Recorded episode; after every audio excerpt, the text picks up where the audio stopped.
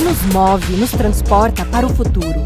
Estamos em constante transformação e isso exige colaboração e dinamismo. Dinamismo para acompanhar as evoluções tecnológicas e os novos modelos de negócios.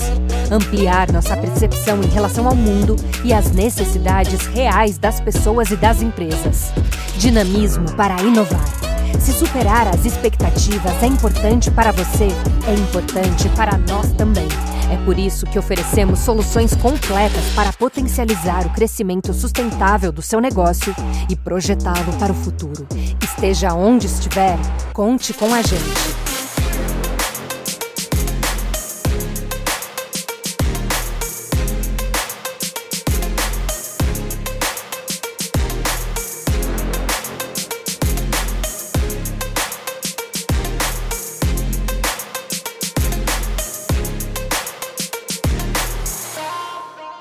Fala moçada do agro, mais um episódio especial. Nós estamos aqui com a segunda temporada, né, onde o negócio acontece e todo mundo fica, né, imaginando. Você que está na cidade, né, quer conhecer um pouquinho de agro, a gente só vai rodar nas fazendas, né, nas lavouras, na pecuária de corte. Não, hoje nós estamos numa selva de pedra, certo? Que hoje é a referência do Brasil na questão de negócios, que é a capital do Brasil de negócios, que chama São Paulo né? São umas regiões aqui mais movimentadas do mercado financeiro, onde boa parte do mercado lá fora vem através de São Paulo e daqui vai para o interior do país, certo? Então por isso que nós estamos aqui numa sede de uma empresa que é multinacional, que é lá de fora, já tem alguns anos que já está no Brasil, certo? Nós vamos conhecer um pouquinho do trabalho e dos negócios da Grant Thornton, certo? Falei certo, Grant Thornton? Certinho, Né? certinho. Aprendi com o James Ah lá, né, que está aí ensinando a gente a falar inglês, certo? Boa. Então eu queria, primeiro, você que está assistindo a gente, né, está acompanhando a segunda temporada que você está vendo que está diferenciado o negócio. Estamos rodando bastante, mais de 50 mil quilômetros desde janeiro. Avião, caminhonete, cavalo, É quilômetro, hein? certo? Helicóptero, a pé, para poder mostrar como funciona toda a cadeia produtiva e o que, que a gente tem que aprender, tanto com o urbano e fazer Ctrl-C, Ctrl-V para o nosso segmento agro, para agregar valor, certo? E para a gente transformar a nossa fazenda num grande negócio, certo? Então, para você que está assistindo, aproveita lá, pega o aviãozinho, encaminha para todos os seus amigos agronautas, certo? Vai lá e segue o, a- o AgroND em todos os canais, principalmente lá no Spotify, certo? Porque quando você dá cinco estrelinhas lá no Spotify, você vai ranqueando né, o AgroND e a gente vai ficando mais conhecido, certo? Quanto mais a gente for conhecido, mais a gente consegue rodar, né? E quem sabe a gente vai para outros lugares ima- imagináveis, inclusive onde nasceu a Grant Thornton, que parece que nasceu lá na Inglaterra, na terra do James, certo? Isso, boa. Né? Isso mesmo. O que, que é Grant Thornton? Tá bom. Tudo bem, é todo mundo que está me ouvindo aí. É, Grant Thornton, o nome é meio sofisticado, né? Que é um nome internacional. É uma empresa multinacional, está em mais de 140 países, é bem grande isso. É, só no Brasil nós já estamos em 15 estados, então a gente não para de crescer. E quando a gente olha assim, Grant Thornton, a gente poderia dividir isso numa coisa mais sofisticada, mas depois eu volto para coisa não sofisticada, que eu gosto mais, mas assim, o que, que faz o Grant Thornton? Faz parte de auditoria, faz a parte de consultoria, a parte de advisor, né, e a parte de impostos. Então a gente mexe com a parte de tributação, sei lá o que for, e faz a terceirização de N processos. Mas isso vira uma sopa de letra. Porque fica assim, ah, o que é auditoria, o que é tax, o que é isso, o que é aquilo, é mais complicadinho. Então, o que eu gosto de falar? O que que a Grant Thornton faz de verdade? Três coisas, para ficar simples, ó. Nós geramos caixa, nós mitigamos risco e nós melhoramos a performance. É isso que nós fazemos. A forma como nós fazemos isso é problema nosso no bom sentido, porque a gente tem o nosso conhecimento para saber como a gente faz. Mas o que, que a gente faz? Esses três pilares. E nesses três pilares a gente se preocupa. Em outras palavras, ó, geração de caixa, eu coloco dinheiro na sua conta. Mitigação de risco, que também é sofisticado, eu tiro o seu da reta. Três, eu vou fazer o quê? Melhorar a performance, eu vou fazer seu negócio crescer. Então, isso é muito legal, porque a gente coloca processo, pessoas, tecnologia, e é isso que a gente faz o tempo todo. Olha, dá pra entender. E é por isso que a gente tá aqui, né? Sim. Nós vamos pegar aqui o nosso Augusta, certo? Aqui da Grant Thornton. E estamos indo, estamos indo, certo? Para a maior feira do agronegócio brasileiro que está aqui em São Paulo, certo? estamos para Ribeirão Preto, na AgriShow, certo? certo? E lá nós vamos continuar falando agora da verticalização, porque nós vamos chamar alguns convidados que são as nossas empresas parceiras, né, que verticalizam nossa fazenda. Se faz sentido tudo isso que nós vamos desenhando aqui dentro hoje. Sim. Né, para eles. Opa, certo? Certíssimo. Então vamos mandar um agro abraço que nosso episódio agora nós estamos indo para onde? Ribeirão Preto. Um agro abraço. Agro abraço. Até lá.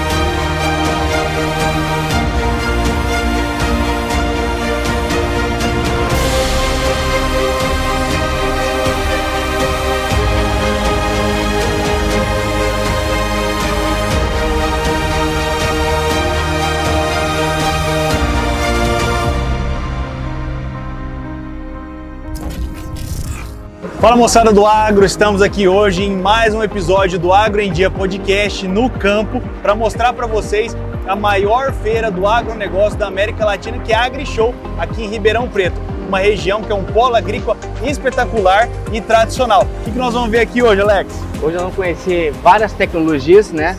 A feira do agronegócio ela é feita para democratizar a informação, tanto de insumos quanto equipamentos. E dentro da AgriShow nós vamos continuar um episódio certo? Da verticalização das fazendas. Vamos falar com o pessoal da Gran Torto, da TOTS e um grande representante do agronegócio, certo? Que é a família Gorgente, né? Antes o Gorgente da GIS, né? Pessoal que planta lá no Maranhão, lá, uma potência. Inclusive, vamos mandar um abração aqui para o Anderson Gordon. Daqui a pouco nós vamos estar com ele. E você, agronauta, é o nosso convidado para nos acompanhar nessa grande feira. A gente espera aqui, Alex, acho que a gente tem uma grande responsabilidade aqui, que é pegar a informação e levar para toda a turma que está em casa. Então, contem conosco e assistam esse episódio até o final e vamos dar uma volta, né, Alex? É, porque nós não podemos comparecer em todas as feiras do agro do Brasil, seja pequena, seja média, seja grande como essa. A ideia do podcast do Agro em Dia é que vocês, agronautas, o poder do conhecimento que as feiras trazem para todas as regiões do país. Nós não podemos comparecer em todas as feiras, seja ela pequena, ou média ou grande. Por isso que a gente orienta né, todos os nossos jornais a entender um pouquinho desse trabalho, caso no futuro vocês também façam a cobertura das demais feiras da sua região. É isso aí, pessoal. O agronegócio ele se desenvolve na base do conhecimento e troca de experiências. Eu sou o Antônio Cortes, host aqui do Agrindia, Alex Narciso é host também e nós vamos andar por essa feira aqui e levar o máximo de informação possível para vocês. Então acompanhe, não esqueça de deixar o seu like, curte, compartilha com os amigos, isso aí é muito importante para nós. É isso aí, de São Paulo, Ribeirão Preto para o mundo. Um abraço.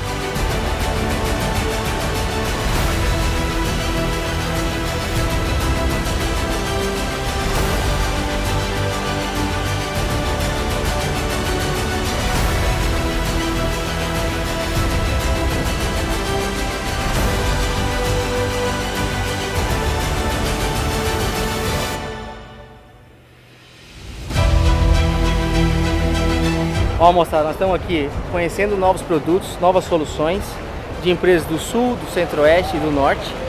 Só que a gente também tem é, demanda de cliente, né? E nós somos o cliente hoje. Com certeza. Estamos com um projeto nosso que a turma do Agro em Dia aí já acompanha, que é a Fazenda Cristo Rei, lá em Alto Parnaíba. E a gente conseguiu aprovar o nosso crédito para colocar a nossa central armazenador de grãos. Que Olha foi, que maravilha. Que foi projetado pela Cortes Engenharia. É isso aí. Só que a gente precisava definir quem que é o parceiro do equipamento. E o que, que é a Pagé, o Cortes? Isso aí, aqui na feira da AgriShow, nós por um acaso passamos aqui em frente ao estande da Pagé, uma grande fabricante de equipamentos de silos e equipamentos para unidades armazenadoras em geral, que está presente lá no Nordeste, inclusive nós temos contatos, tem fazendas de clientes e amigos que a gente conhece e que tem equipamentos da Pagé, equipamentos excelentes. Tivemos a oportunidade que fomos muito bem recebidos pelo pessoal e com certeza eles vão desenvolver um bom projeto de equipamento e fornecer para a gente também é. para instalar lá na fazenda. E é legal que a gente pegou aqui também um dos sucessores, né, que é o nosso público das empresas do agro. Proprietários são lá de Santa Catarina, né? Araranguá. Uma empresa brasileira que fabrica equipamentos de altíssima qualidade, instala e faz o agronegócio para cima, né? É, já convidamos eles a participar do Agro em Dia, a gente conhecer a indústria deles lá em Santa Catarina e entender um pouco mais dessa parte de indústria de armazéns. É isso aí, porque você vê as unidades armazenadoras aí na estrada, mas você sabe como é fabricada, de onde vem as chapas, como tudo isso aí é montado para chegar até na fazenda para você, nós vamos mostrar. Na Pagé. Um abraço. Acompanhe aí.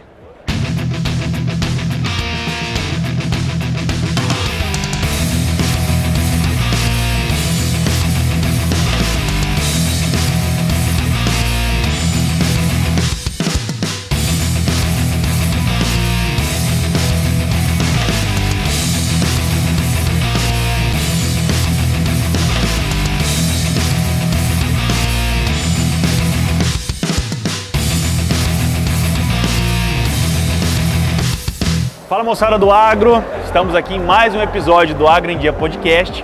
Hoje aqui na Agri Show e dando continuidade, viemos aqui no stand da Case para conversar com grandes nomes do agronegócio. Estamos aqui com a Emília, que é gerente de marketing da revenda Pivô.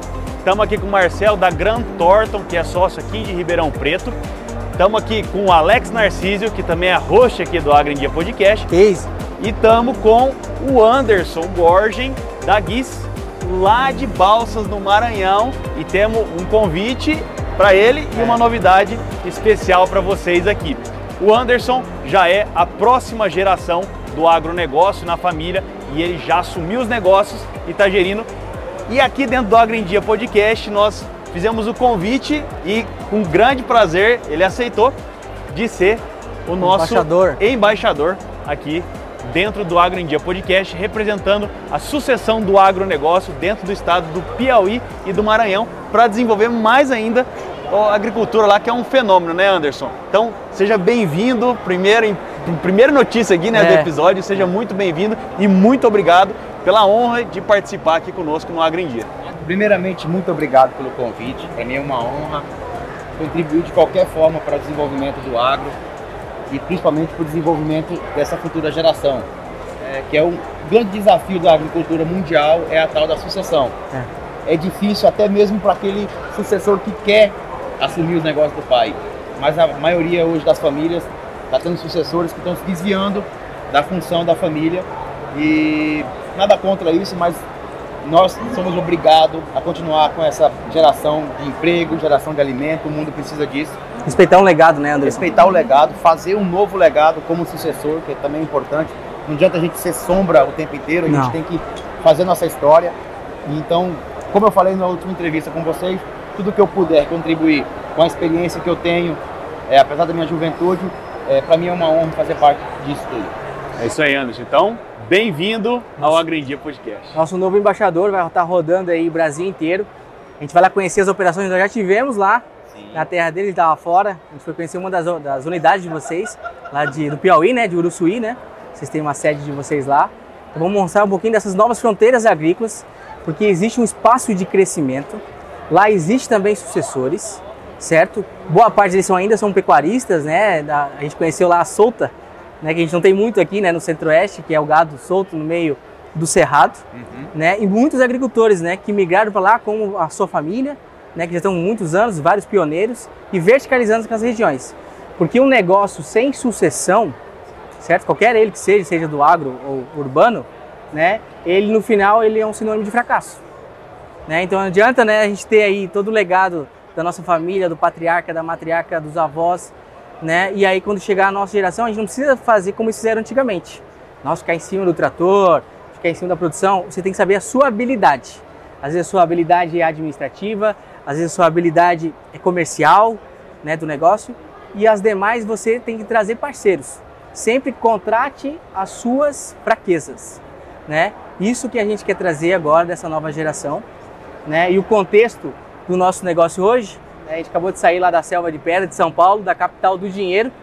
A gente sabe que tudo que, que envolve grandes operações, né, de fusões, aquisições, captação de dinheiro lá fora, passa por São Paulo, né?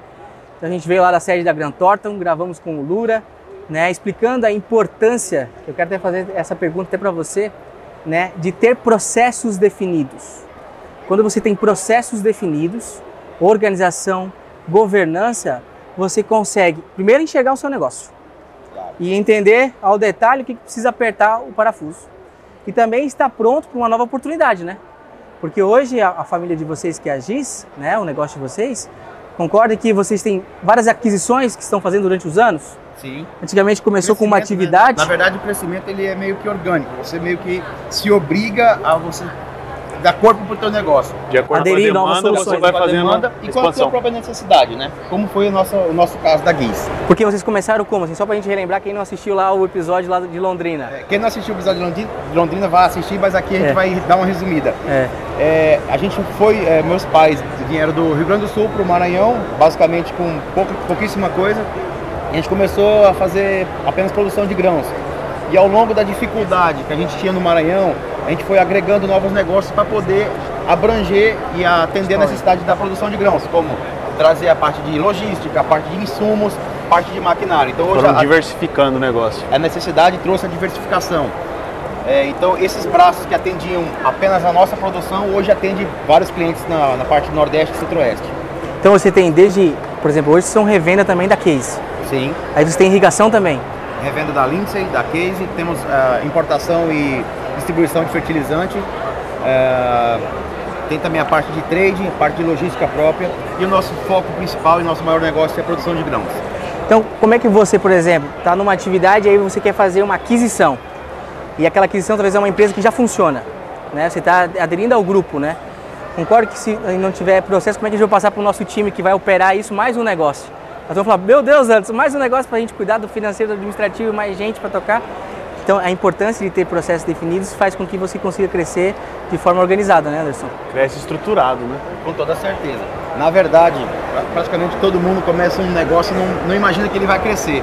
E às vezes começa desorganizado. Uhum. E você organizar no meio do processo, a gente até dá de exemplo é como se fosse trocar o pneu com o carro andando. É horrível você trocar um RP de uma empresa. Isso é tudo muito complicado.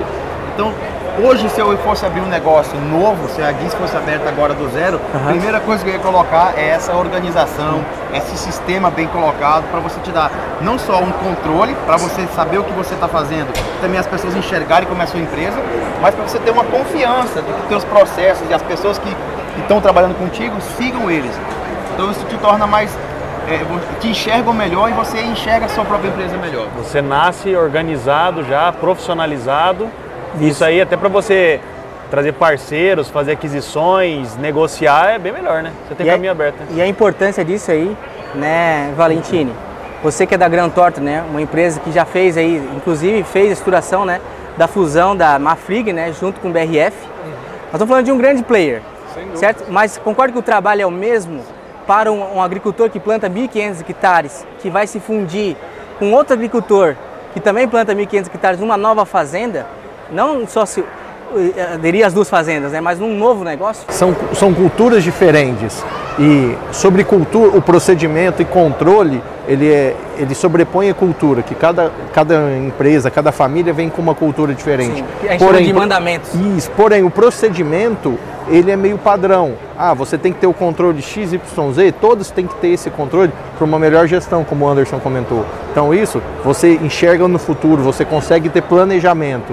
E esses procedimentos dentro da, dessa empresa familiar da, do, do agro, isso é, traz mais valor para dentro da companhia e facilita numa, negocia numa, numa conversa com o mercado, com parceiros, com sócios. Demonstrar com... que aquele número é real. Isso, sem dúvida. Que no é, final é, sai uma auditoria isso, disso. sem dúvida. Dá, dá fidedignidade no número para falar, não, de fato, esse número, bom ou ruim, ou não, mas pelo menos é um número que você é tem. Totalmente confiável. Que, e em cima dele você vai fazer um planejamento. Ah, eu tenho um número ruim, então eu vou buscar uma solução para melhorar, melhorar nessa questão. Muito bom, tem um bom e vou, e vou desse bom vou partir para as outras partes da companhia que não estão tão bons, mas tudo baseado em métricas e em controle. Isso daí quando a gente fala sucessão, como por exemplo a gente está falando aqui de, de sucessão, você tem os grandes empresários lá, os pioneiros, uhum. aí de repente, por exemplo, esse pioneiro ele tem três ou quatro filhos, às Sim. vezes é, teve de mais de uma mulher diferente Sim. e aí esses filhos eles querem juntos se unir para tocar um negócio. E às vezes tem um que está lá de frente com o negócio, o outro que está na cidade, Como é um que faz virou médico divisão? em São Paulo, e mas todos eles são sócios do negócio. E isso daí eu acho que traz uma tranquilidade e todos sabem exatamente quais são os números e o que está sendo investido em E cada outra lugar, né? questão, o, o mat- o patriarca, ele começou, ele tinha tudo na cabeça. E procedimento hoje, você comentou hoje, a terceira, quarta geração, isso, a, ca- a É cabeça do patriarca não, não tem mais aquelas informações. Hoje a gente tem uma gama de informação, uma disponibilidade de informação no mercado muito grande. É muita tecnologia no que parte operacional, gestão, é, é, estratégica, que o controle traz isso para dentro de sistemas e em cima disso você toma as decisões.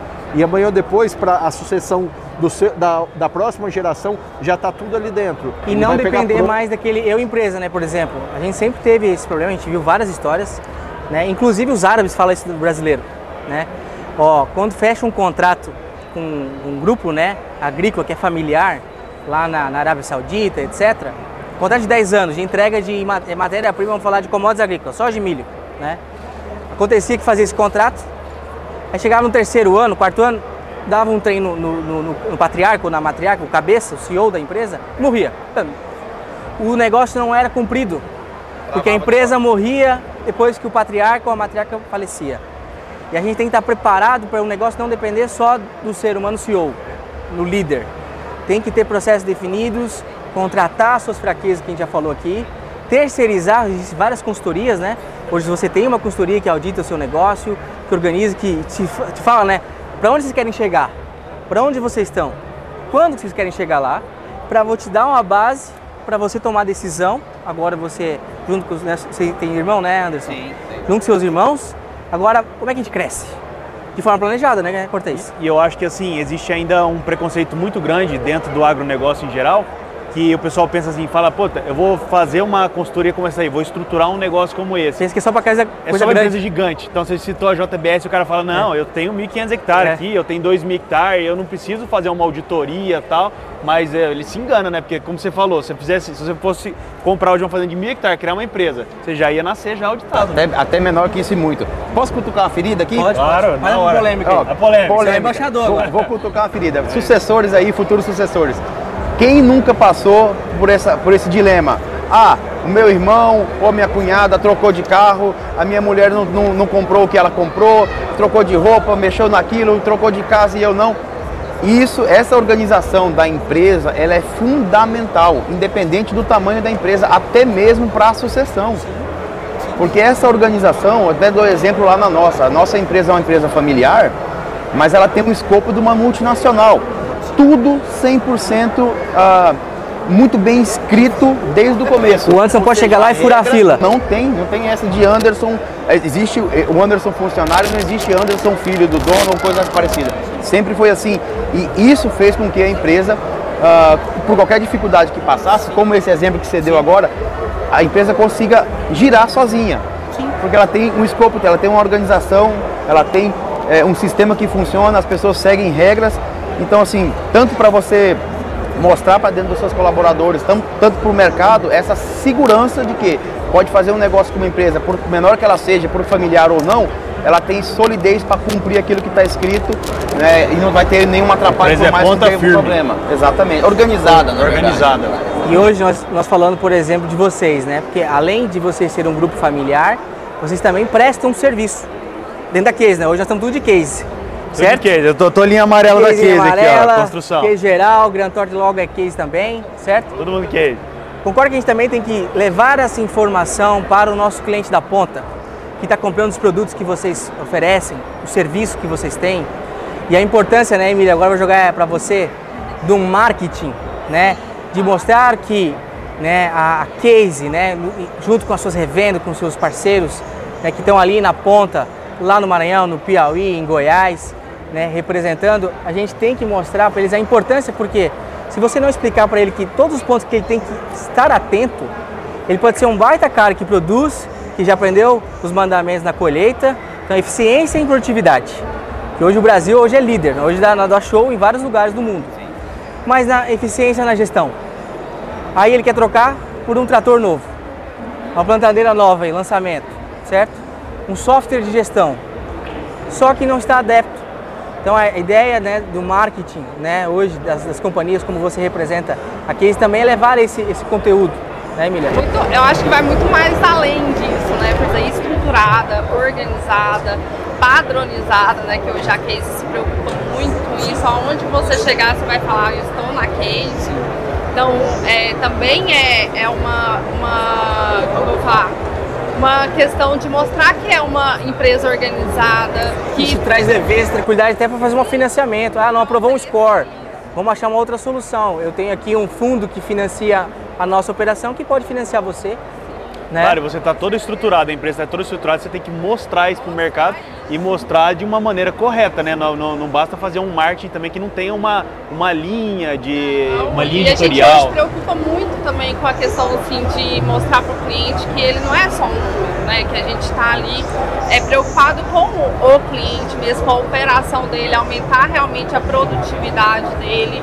A gente tem um trabalho de ir em campo, é, alinhar todas as máquinas para ele sair, pra, por exemplo, para uma colheita. Sim, a gente está falando aqui muito de confiabilidade, né? Então você pega assim, por exemplo, tá o produtor com uma auditoria, com as contas organizadas, um marketing muito bem feito, na hora que ele vai fazer negócio com um parceiro, fazer uma aquisição, uma fusão, qualquer coisa, eu acho que o caminho para se construir um relacionamento de confiança, ele se encurta, né? Porque você chega, tá tudo organizadinho, aí você entra lá nas páginas, nas redes sociais, vê os vídeos, tal, você já entende de onde a empresa vem, para onde ela vai, qual é o pensamento surpresa numa relação. Você entra com o jogo limpo. Então você sabe tudo o que está acontecendo. Então é, você vai para um, pra, você vai para o jogo sabendo o que de fato, o que, o que, que eu vou encontrar ali na frente, o que, que eu vou ter de trabalho. Não vou estar no meio de um processo, e lá no meio, lá finalizando o processo, é uma informação que eu não tinha ciência. Tudo isso é comunicação, é, né? E acaba todo aquele processo. É tempo que você perde, a qualidade que você perde, a oportunidade que se perde. Emília, é, Pode falar. Pode falar. Pode falar. A questão de hoje, o marketing vai muito mais além de divulgar. Hoje a gente tem programas que de educar. De experiência de cliente, que a gente muda processos dentro da empresa. Certo. Para melhorar a experiência do cliente. Então, Legal. Hoje a gente consegue até mexer na questão realmente de processos. Legal. Ela fala assim, olha, no financeiro, por exemplo, olha, esse processo não tá legal, o cliente não está satisfeito, vamos, mexer aqui nessa questão do processo para melhorar para o cliente, para ele poder ter uma melhor experiência para nós. Então e vocês dão essa ajuda aí, né, pro, pro cliente. A gente, a gente fala assim, o marketing ah. está em tudo, não tudo. é só na, na, rede social, não é só E ainda tem, tem uma questão importante em cima disso aí tudo, porque é o seguinte, você pega um produtor hoje, ele, por exemplo, ele sendo pioneiro ou sendo um sucessor. Certo. Quando ele entra numa empresa que está toda organizada, auditada com os irmãos, ele é ao mesmo tempo proprietário, acionista, aí ele também é funcionário, muitas vezes ele trabalha junto com o negócio, aí ele também é, é o cara do marketing. É polivalente, é, né? É, então eu acho que ele tem que saber separar, separar cada coisa, que é como você falou, né, Anderson? Porque às vezes você, tá, você toma uma decisão com a cabeça de acionista, fala, puta, é meu dinheiro que tá indo ali. Às vezes você toma uma, uma decisão com a cabeça de funcionário. Às vezes você toma uma decisão com a cabeça do marketing. Então você acaba é, conflitando esses personagens dentro de você. Você com toda a assessoria, com tudo. Ah, quem que é a pessoa do marketing? A Emília, ó, a parte do marketing tem que estruturar dessa forma. Como é que a gente, a parte das finanças, a estruturação. Então, ao mesmo tempo, você tem que ter em você, como você tem essas várias personas, você tem cada um te apoiando nessas questões ali, né? É, o, o, marketing, ele, ele se abrangeu tanto no meio no meio da nossa vida, porque ele não é uma coisa de apenas mostrar, ele é uma coisa de envolver. Envolver. O relacionamento que você, patrão, tem com o seu funcionário, isso é marketing. É. O que você tem com o seu cliente, isso é marketing. O que você tem entre os seus funcionários, isso também é marketing. Pai e filho. O pai e filho também é Tudo hoje em dia. A, a, a rede social é um marketing. Você que ainda não entrou no Instagram, é. você que não entrou no Facebook, você está deixando de fazer a sua imagem. Isso tudo vai te trazer resultado, vai te abrir portas no futuro. Então, o marketing, principalmente o que a gente faz, né, Emília, na parte da case, que é o é, Customer Experience, que é uma experiência customizada para o produtor, ele não sentir que ele está só vendo uma marca, ele está envolvida na marca. Sim. Então, ele, ele, ele tem um acesso para dar um feedback de um equipamento, olha, esse equipamento poderia melhorar naquilo. A marca vai lá, é. ouve ele, traz a, a, a, parte de engenharia. Sim. Tá vendo isso aqui? Nós mudamos porque você é. ajudou a gente a mudar. É insights que vem do campo, que está na atividade. Aqui nós estamos com várias máquinas que foram evoluindo com o passar dos anos que boa parte dos insights vem quem é o usuário, né?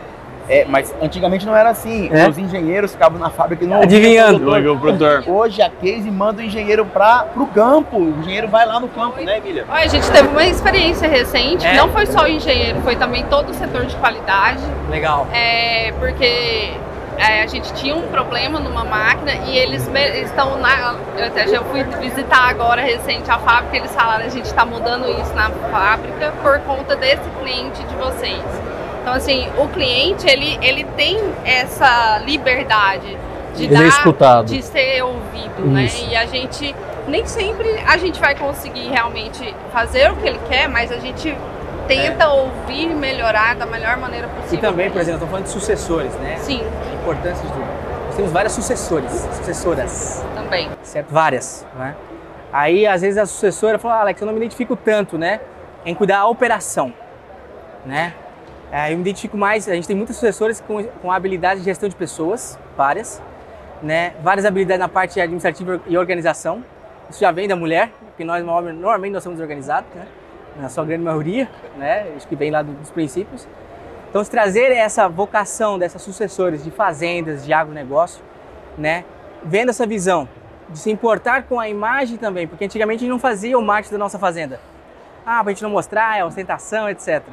Né? Mas a gente aprendeu muito com a turma da pecuária, né? Porque hoje quando se compra um gado PO, né, ou uma matriz, etc, a gente sempre o nome de quem? A fazenda Asa Branca, a fazenda tal, né?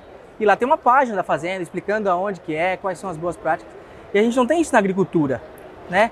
né? A fazenda tal que produz grãos, commodities agrícolas, beleza, mas mostrar o que a gente está fazendo, certo? Isso faz com que a gente também consiga angariar novos mercados, concorda? E não dependa só do mercado tradicional, né? A gente consegue, às vezes, um, um cliente lá fora, um demandador, por exemplo, um, um indiano, quer comprar grão de bico.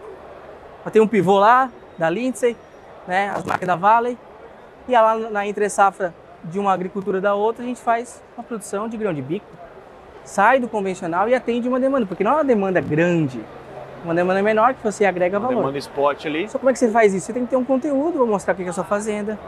Português e inglês, né? Hoje o nosso mercado é mundial, né? 70% do que a gente produz não é exportado, né? E, é, então eu acho que é a importância do marketing, que é o que você falou, né? Anderson? Que é o geral. E é o não marketing diário. Que o tempo antigamente era todo. publicidade. Revista, jornal, TV, né? Para vender alguma coisa. Hoje não, é para mostrar o nosso dia a dia. Então, e você mostrou uma área aí que tem até um, um pouco, eu falo assim, de deficiência de marketing, que é o marketing realmente da- da- dos negócios, das fazendas, né? Que realmente eu acho que falta ainda. E tem que ser um E- marketing tem que constante, ser né? um marketing não adianta o cara não chega na fazenda, tem fazer- que ter e faz um vídeo institucional lá Isso. de um minuto, manda e Chama- acabou. É, e Nunca mais faz. Influencer faz assim, ó, um, um vídeo e pronto, acabou. Não, tem que ter uma constância, realmente tem que é ter essa avatar preocupação. Né? Sim, um sucessor gente- que gosta de falar, por exemplo, A gente gosto de tem falar. né? cliente que não tem nem a logo da fazenda dele. Aham. Então, assim, a gente, a gente vê essa deficiência. Eu sou uma pessoa que adoro ir no cliente. Toda vez que eu vou, eu levo a equipe, faço vídeo pra ele. Ele, ele nem espera que vai receber alguma coisa da fazenda dele. Ele fala, cara, mas ficou bonito. e, e assim, Muda, mas muda o isso nível negócio. instiga eles a, a, a mostrar mais, a, a, a se preocupar mais com a imagem, né? E um da- ponto que eu da- queria do perguntar para o. Anderson também, né, seguindo esse raciocínio da, da Emília, agora nós estamos indo para Israel, né, que o, Anderson, o nosso embaixador tem que estar com a gente lá. Vai junto, vai estar né? junto com a gente. Vamos ficar lá de, de 12 a 23 de junho, né? Parte sete dias em Israel, três dias vamos ficar na Europa. Lá na Europa, vamos ficar na França, Paris. Paris. A gente vai receber demandadores, que são clientes que compram os nossos commodities. Com certeza tem clientes que compram da GIS, certo? Mas não conhece os produtores, nem sabe onde ficam as fazendas. Ele conhece a trade, ele conhece o porto, ele conhece as empresas de logística, mas não conhece fazendeiro. A gente vai fazer esse, esse primeiro encontro, né? Nós estamos aqui com o James, né? É nos que é do nosso time, né, que está fazendo a interação, então a gente está trazendo esses demandas para conhecer. Porque eles não imaginam, porque assim, tem aquela visão do, do marketing brasileiro, que a gente também é precário, que a gente não, não fala, e quando a gente não fala, alguém fala por nós, é por isso que nós temos várias notícias do agro que viralizam, mas é porque a gente deixa falar por nós, por isso nós criamos o Agro em Dia, né, porque nós somos atividade, né, então nós temos que falar. Quando ele começa a falar né, com seus parentes, com seus empreendedores de lá, que são demandadores, boa parte deles não são demandas só de consumidores, são intermediários. Eles compram da gente, industrializam e vendem um produto industrializado numa outra ponta. Mas não, Mas não conhece, não comunicamos, não então, falamos tanto. Tem... Você conhece um pouquinho lá nos Estados Unidos? Você já tem um pouco essa, essa cultura da gestão, da organização e do marketing, né? Como Sim. é que é lá, Anderson? É, até assim, na, nos Estados Unidos tem já essa, a, a grande, o grande agro, né? Uhum. Na Europa não tem. Então, geralmente quando o europeu vem para cá, que vê essa grandeza, essa quantidade de máquina, essas terras planas, é, realmente assusta, porque é, a escala é uhum. inimaginável para eles. Sim. Então, trazer eles para cá, pra, não só para conhecer como é feito, mas a dimensão e a organização que é, isso é fundamental. Vai abrir os olhos do, do, do europeu e vai admirar o que a gente faz aqui. Que a gente também se espelhou no americano, que já Sim. faz isso há muito tempo também.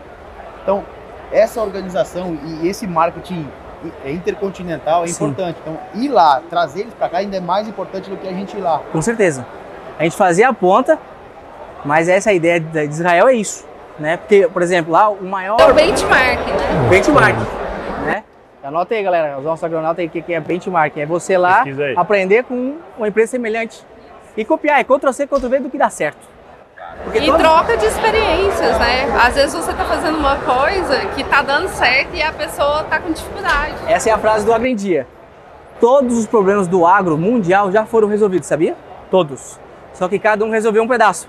Vamos pensar que é uma, uma lista de 100 itens. Aí um lá na Europa resolveu tanto, um outro em Israel tanto, nós no Brasil tanto se a gente se comunica, conversa e esse conteúdo chega, opa, eu já resolvi isso aqui. Aí a gente vai resolvendo quase todos os problemas, velho, dentro de casa e agariando pessoas que pensam da mesma forma. Por isso que o Agro em Dia ele é pensado numa persona que são sucessores, né? E também a persona do, da turma da cidade, que a gente teve o êxito rural no passado, né? E agora temos o êxito urbano, porque agora a gente precisa de gestores, você tem uma grande dificuldade de achar pessoas de marketing para criar material? Administradores? Demais. Hã? Não é só a turma das agrárias, né? Porque a turma das agrárias a gente pode formá-los, né? E... Nós temos uma grande deficiência e muita mão de obra disponível. Vários profissionais se formaram na academia e nada contra, eu já falei isso no podcast, tá lá dirigindo Uber, tá lá no caixa do mercado, nada contra, porque ele não consegue acessar tá o mercado. Da sua profissão. Aqui no urbano, porque aqui está concorrido, mas lá no campo nós estamos ocioso são de profissionais que têm essa visão. Né? Posso dar um, um exemplo? A gente hoje tem um programa na Pivô que chama Pivô Training. Uhum. A gente pega jovens de 17, 18, 19 anos, a gente faz o treinamento deles para técnicos mecânicos, a gente paga eles durante o treinamento, eles ganham um salário durante o treinamento Paga para aprender. Paga para aprender. Recebe para aprender, ficam, na real, né? É, no nosso centro de treinamento lá internados, eles mudam para lá para aprender, vão a campo, começam a, a aprender a profissão, né? E, e, a gente tem uma deficiência no mercado tem vários pessoal, clientes lá que precisa. E a gente está criando o nosso próprio profissional. Às vezes eles nem tinham uma perspectiva de, de, de profissão, de futuro, e a gente está dando uma oportunidade. E eu encontrei esses dias um, um técnico mecânico formado em agronomia, é, fazendo Uber. Eu falei, meu Deus, que mundo louco! Você tem gente... que você acaba você se tornando pai ou mãe dessa pessoa, Isso. porque tem que direcionar, falar, olha aqui, ó, tô precisando aqui nesse local, assim. E esse isso. A, um monte de profissional perdido aí no. no e a gente no... precisando tanto mão de obra. Cinco anos estudando, passando e aqui, cola. Aqui então, é, que eu estou percebendo que a gente cria um, um pacote de entrega para o cliente. Então a gente tem Sim. um cliente lá, demanda no exterior, que está precisando do produto que está aqui dentro.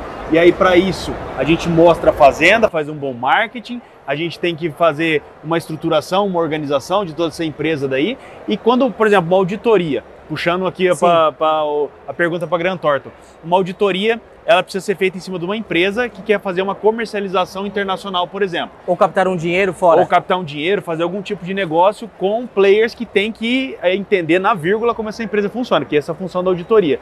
E aí você chega para auditar, por exemplo, um produtor, um, uma pessoa do agronegócio, seja ele produtor pessoa física ou seja uma empresa agrícola, PJ. É, quando você enxerga, você chega nessa empresa e você vê que o cara já tem um setor de marketing estruturado, já tem as contas em dia, ele já sabe muito bem te explicar o que ele fez, da onde ele veio, para onde, o que ele faz, da onde ele veio, para onde ele vai. é, isso torna-se bem mais fácil, né? Para você auditar essa empresa e, e, levar, porque você, você acaba criando uma propaganda dessa empresa Não, aí, né? Então você tem que acreditar nela, né? Sim, sem dúvida, porque como eu comentei no início, é, quando você tem procedimentos, quando você tem a casa organizada, você chega e você vê. A auditoria chega para chancelar os números e os controles. Então, quando você entra numa empresa que já tem todo esse controle, você chega, você chancela e o trabalho onde está organizado é isso é como na vida pessoal nossa. Se você chega no seu quarto organizado, você sabe onde estão suas coisas. Se você chega no seu quarto desorganizado, é muito mais difícil e muito mais trabalhoso para você achar o que você precisa. Então, a auditoria acaba sendo dessa forma também, Cortez. A gente chega numa empresa, é um trabalho que flui mais rápido, é, é de maior qualidade para o pro próprio produtor Consegue trocar, rural. Ah, tem um gestor ali, o cara saiu da empresa, vem outro, faz integração. E ele já. Os mandamentos, já tem 60 processos. dias já está rodando. E como o Anderson falou assim, aí não, não digo nem que é trocar o pneu com o carro andando. É você continuar andando, é trocar um passageiro, porque você não sente tanto, porque você já tem procedimento, a companhia ela consegue viver sem aquela peça-chave. Então você tem aquele tempo, você consegue substituir aquela peça-chave. O gestor né, não venha para trás para apagar incêndio. Isso. Fique focado dúvida. na habilidade dele. Sem né, dúvida. Né, é, e, e, a controladoria e, e, também a auditoria, ela funciona muito bem para os próprios colaboradores. Sim. Você mostra para o teu time que a empresa é organizada e que ela não aceita ela não aceita desvios, ela Gambiarra, não aceita jeitinho.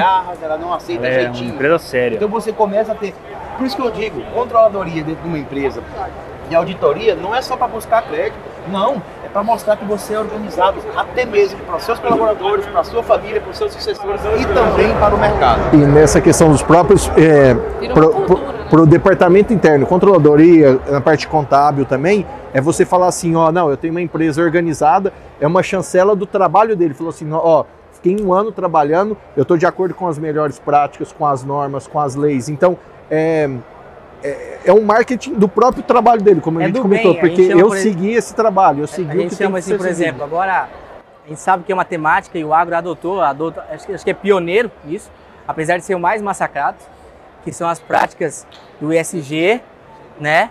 Hoje nós somos né, os empreendedores que mais preservam no mundo são os agricultores, e principalmente os brasileiros. Sempre foram, né? Só que agora a gente está começando a mostrar. Muito mais, mais né? os brasileiros, né? Muito então, quando a gente adota boas partes do ESG, aí depois a gente vai entrar no detalhe do que é ESG, aí a Grantorte vai dar uma aula pra gente, certo? Vamos fazer um curta-metragem do que é isso, né? Onde você entra econômico, social e ambiental, onde dentro das nossas fazendas a gente pode ter um projeto de carbono nas áreas que a gente preserva, usina fotovoltaica, biodigestor, a questão da educação, né, de formar né, esses sucessores, de formar os nossos gestores, né, então fazer essa troca junto com a academia, né, junto com escolas técnicas, isso tudo é ESG. Quando a gente faz isso, a gente ganha um selo, não é só um selo para mostrar, botar aqui na placa, temos um selo igual ISO 9000 de qualidade, né, ou um selo de aqui é bom de trabalhar. Você agrega valor no seu produto. Então, na hora você consegue acessar um crédito mais barato, você consegue vender um produto mais caro, adotando essas boas práticas que também soma junto com os processos. A gente vê muito isso na Europa, nas empresas, eu acho que com certeza a Case é, é, referência nessa área. Eu acho que deve ser uma pauta grande, né? Porque nos últimos cinco anos está sendo implantado né, muito forte e nós temos que levar isso né, para a turma do campo também, né? Verdade. Não, sem dúvida. Eu falo assim, a questão, isso a gente conversa muito internamente. Ah, hoje o, o, o mundo entende, como você comentou, Alex, é, eu estou disposto a pagar um pouco mais caro por um produto que tem uma, uma rastreabilidade, uma rastreabilidade ele tem uma preocupação ambiental, social, é, é, é, boas práticas, porque eu tô, não adianta eu pagar barato agora pro, e sabendo que daqui duas gerações o mundo acabou. Sim. Então eu, eu prefiro pagar um pouco mais caro para cultivar uma perenidade no próprio mundo. Então é, estruturar essa base para ter uma questão, uma consciência ambiental, social para quê? Para eu ter um produto, se eu não tiver uma parte social bem adequada, ninguém vai consumir meu produto. Isso. Afinal então, de contas, dentro do desenvolvimento está falando das pessoas lá, então você tem, você, você, você, cria um ambiente ali onde você desenvolve as, as pessoas que vão trabalhar para você, para outras empresas e assim sucessivamente. E acaba sendo a pessoa que consome, vai consumir, que seu, produto. Vai consumir seu produto. Então, acaba sendo um, um círculo virtuoso essa questão da SG trazendo também para dentro do agro. E uma coisa só que eu sempre falo também, a questão do agro, a parte social no agro no Brasil é de longa data, porque a gente vê a formação, é, antes do êxodo rural, for- a formação dos seres humanos no Brasil, 90% vai, vem da parte né? da- do campo. É. Então, um outro item importante, que é- vale ressaltar, a gente também tem um episódio especial para isso, que a gente chama de tecnologia. Temos várias máquinas, dentro de uma máquina dessa tem várias tecnologias. Telemetria, software de gestão, agricultura de precisão, uma máquina linkada com a outra, né? E aí, para ter todas essas informações, vou colocar na caderneta, no Excel? Não. Eu tenho que colocar num software de gestão. Hoje existem vários, né? Hoje a gente usa TOTOS, eu não sei qual que você usa lá no, na, no TOTOS. Todos. A gente usa TOTOS hoje, que é referência, que a gente consegue separar, né, por cento de custo, o que, que é a minha operação industrial, o que, que são minhas revendas, o que, que é a operação agrícola, né, e balançar uma na outra, onde tenho que apertar a porta, onde tenho que investir dinheiro, onde eu tenho que alavancar recursos, certo? Não é só mais no achismo, porque agora a gente tem ferramentas de gestão, que são esses softwares, que o, urbano já está há um tempo. Tudo que é vendido nessa feira, assim que fecha o botão dela no último dia, na sexta-feira, já sai o valor. Ó, movimentou X bilhões de reais e cada um vendeu tanto. Não é assim que funciona? Já vai pra Itália, já. Né? Escritório da Central. Vai direto. Direto. Então, automaticamente, a gente também tem que trazer isso. Né? A gente está falando de TOTS, que é uma empresa que ela é diversificada, ela atende tanto né, o grande quanto o médio quanto o pequeno, mas também outras startups. Né? Aqui dentro da feira nós temos uma área né, só de startups Sim. que também estão crescendo bastante. E a nossa ida a Israel, a gente vai lá conhecer o pessoal- onde nasceu a Google for Startups. E um braço da Google for Startups né, é investir no agro. Porque a gente sabe, concorda que é igual no- no- nos equipamentos, né? Nós temos uma solução que é acoplada, igual o iPhone, né? Acoplado no, no Apple Watch, que é acoplado no, no, AirPod, no tablet. Só que algumas informações dessas não conversam com a outra solução. E aí existe aí a turma da Google for Startups, que são soluções dentro de casa, cada um resolveu um pedaço para integrar, um conectando com o outro e a gente trazendo solução sem depender de um ser humano. Se o cara ligou o trator, topzera, né? E aí na hora do almoço, em vez de ele ir lá para a cantina, né? Ele falou assim: "Ah, vamos aproveitar aí, não seguiu as boas práticas? Não, vou pegar, andar 30 minutos para chegar na sede ou no local, né, do retiro. Aí tá com o tratorzão lá de 500 cavalos ligado naquele ar condicionado, né? E aí você fala, você, você tem o controle, sabe que ele tá, tá parado no horário de almoço, né? Porque a gente tem, a gente não sabe, mas a gente tem controle de hora ponto, certo? E aquele tá, tá parado. Então não é mandar o cara embora, mas chamar a atenção que ó, aqui tem controle, Exato. né? Essa é uma ferramenta que vocês já estão aplicando dentro do negócio de vocês, né? Já aplica. É, na própria sede da fazenda você tem as televisões lá que acompanham todo o maquinário, faz a telemetria em tempo real, acompanha tanto da, até mesmo na parte de pós-venda, manutenção, se está próximo de fazer a troca de óleo e tudo. Já avisa antes. A gente faz o preventivo. É preventivo. Né? É muito legal. Eu falo assim, hoje a gente foca muito em pós-vendas, né? E o preventivo tem Você já liga, ó, ajudado. vai vencer daqui tantos dias, já Não, agenda. hoje a gente carro- o consegue ver se ele tá chega. gastando mais Ah, gasolina chega? que o normal. Ah, E já se trocar o óleo do seu trator, ele, ah, mas tá vencendo, sim, tá vencendo. O cara nem se preocupa. Mas isso só tem na case ou é esse é um diferencial da case? Eu acho que é exclusivo nosso. É? Jeito que nós fazemos, é exclusivo Sim. nosso. Esse aí é o diferencial da case, vou falar hoje, ó. Isso aí. E eu já tenho um desafio de case e John Deere. E não é um contra o outro, é só as suas habilidades. A gente sabe que marca é gosto, Sim. é paixão, é lover, né? E a concorrência é necessária para evolução. Então, Com certeza. Então, esse é o contexto, né? A, a nossa próxima viagem dentro desse episódio, certo? Nós vamos embarcar junto com o Anderson, né? E a Gran Torta e Emília e vamos para uma região, né? Que é a nova fronteira agrícola do país, que é o Mato Piba, Maranhão, Tocantins, Piauí, certo? Lá a gente vai conhecer outros sucessores, além da família Gorgen, que o, o é nosso embaixador, outros sucessores, né? Nós temos lá a família Progresso, nós temos o Check, vários outros, né? Também novas famílias que estão entrando, né? Família Prodígio, uma nova família, são três primos, 33 anos de idade, né? Que tem aí o seu avô, que é pioneiro na pecuária, que tem mais de 50 mil hectares de terra, que estão entrando na atividade se espelhando em você. Conhecem, né, o seu trabalho, né? Quando a gente foi lá e parou na, na sede, eu falei, "Eu vou ligar pro Anderson, até te liguei, acho que ele estava fora, né? Porque já te vê com um exemplo. São empreendedores do urbano, hoje eles mexem na parte residencial, loteamento e transportadora, que querem pegar aquela terra que está parada da família, certo? E tocar. Só que não é tocar do zero. É aprender com quem já faz, pegar insights, né? E criar, porque está na mesma região. Então a mesma paixão que ele tem lá pelo Piauí Maranhão é a mesma que você e, seu, e a sua família tem. Né? Então vem aí as novas famílias que também estão entrando no agro. Então nós estamos indo para lá para conhecer um pouco da operação da GIS, né? Como o Anderson faz esse controle todo, porque é muita coisa e é muito investimento, né, Anderson? De tempo, dinheiro, né? Todo mundo pensa que quando a gente chega num patamar que nós estamos sossegados. Na real, grandes poderes, maiores responsabilidades, né? Com certeza. Tudo isso é possível com um time muito bem montado, né? Uhum. É, é um sistema, é, são processos, procedimentos e um time muito bem montado, muito bem treinado, que dá essa segurança para a gente continuar crescendo. Então a gente vai lá conhecer o Piauí Maranhão, você vai apresentar pra gente, certo? E também vamos depois, em sequência, para essa viagem a Israel, porque é uma troca de experiência. Né? A, a Israel eles falam que o melhor lugar deles, não, o melhor lugar deles não chega nem perto do pior lugar nosso de terra. Então a turma produz um deserto, 100% na areia, tira a água do mar de salina, irrigação com o maior produtor lá de, como que é o nome daquele negócio que a gente falou lá? Jojoba. Jojoba é 300 hectares. O maior do mundo. É, é 300 hectares. Aquele negócio que você falou dos europeus, né? Uhum. Quando a gente fala 300 hectares no Matopiba, É um talhão. é um talhão de uma fazenda. certo? É isso aí. Então lá a gente vai conhecer, vamos conhecer também sucessores de lá, porque lá são famílias que têm mais de 50 anos, que têm a nossa idade e que querem empreender aqui também. Querem aprender com a gente, querem virar sócio das operações, mas querem entender os números, porque lá é, é outra linguagem.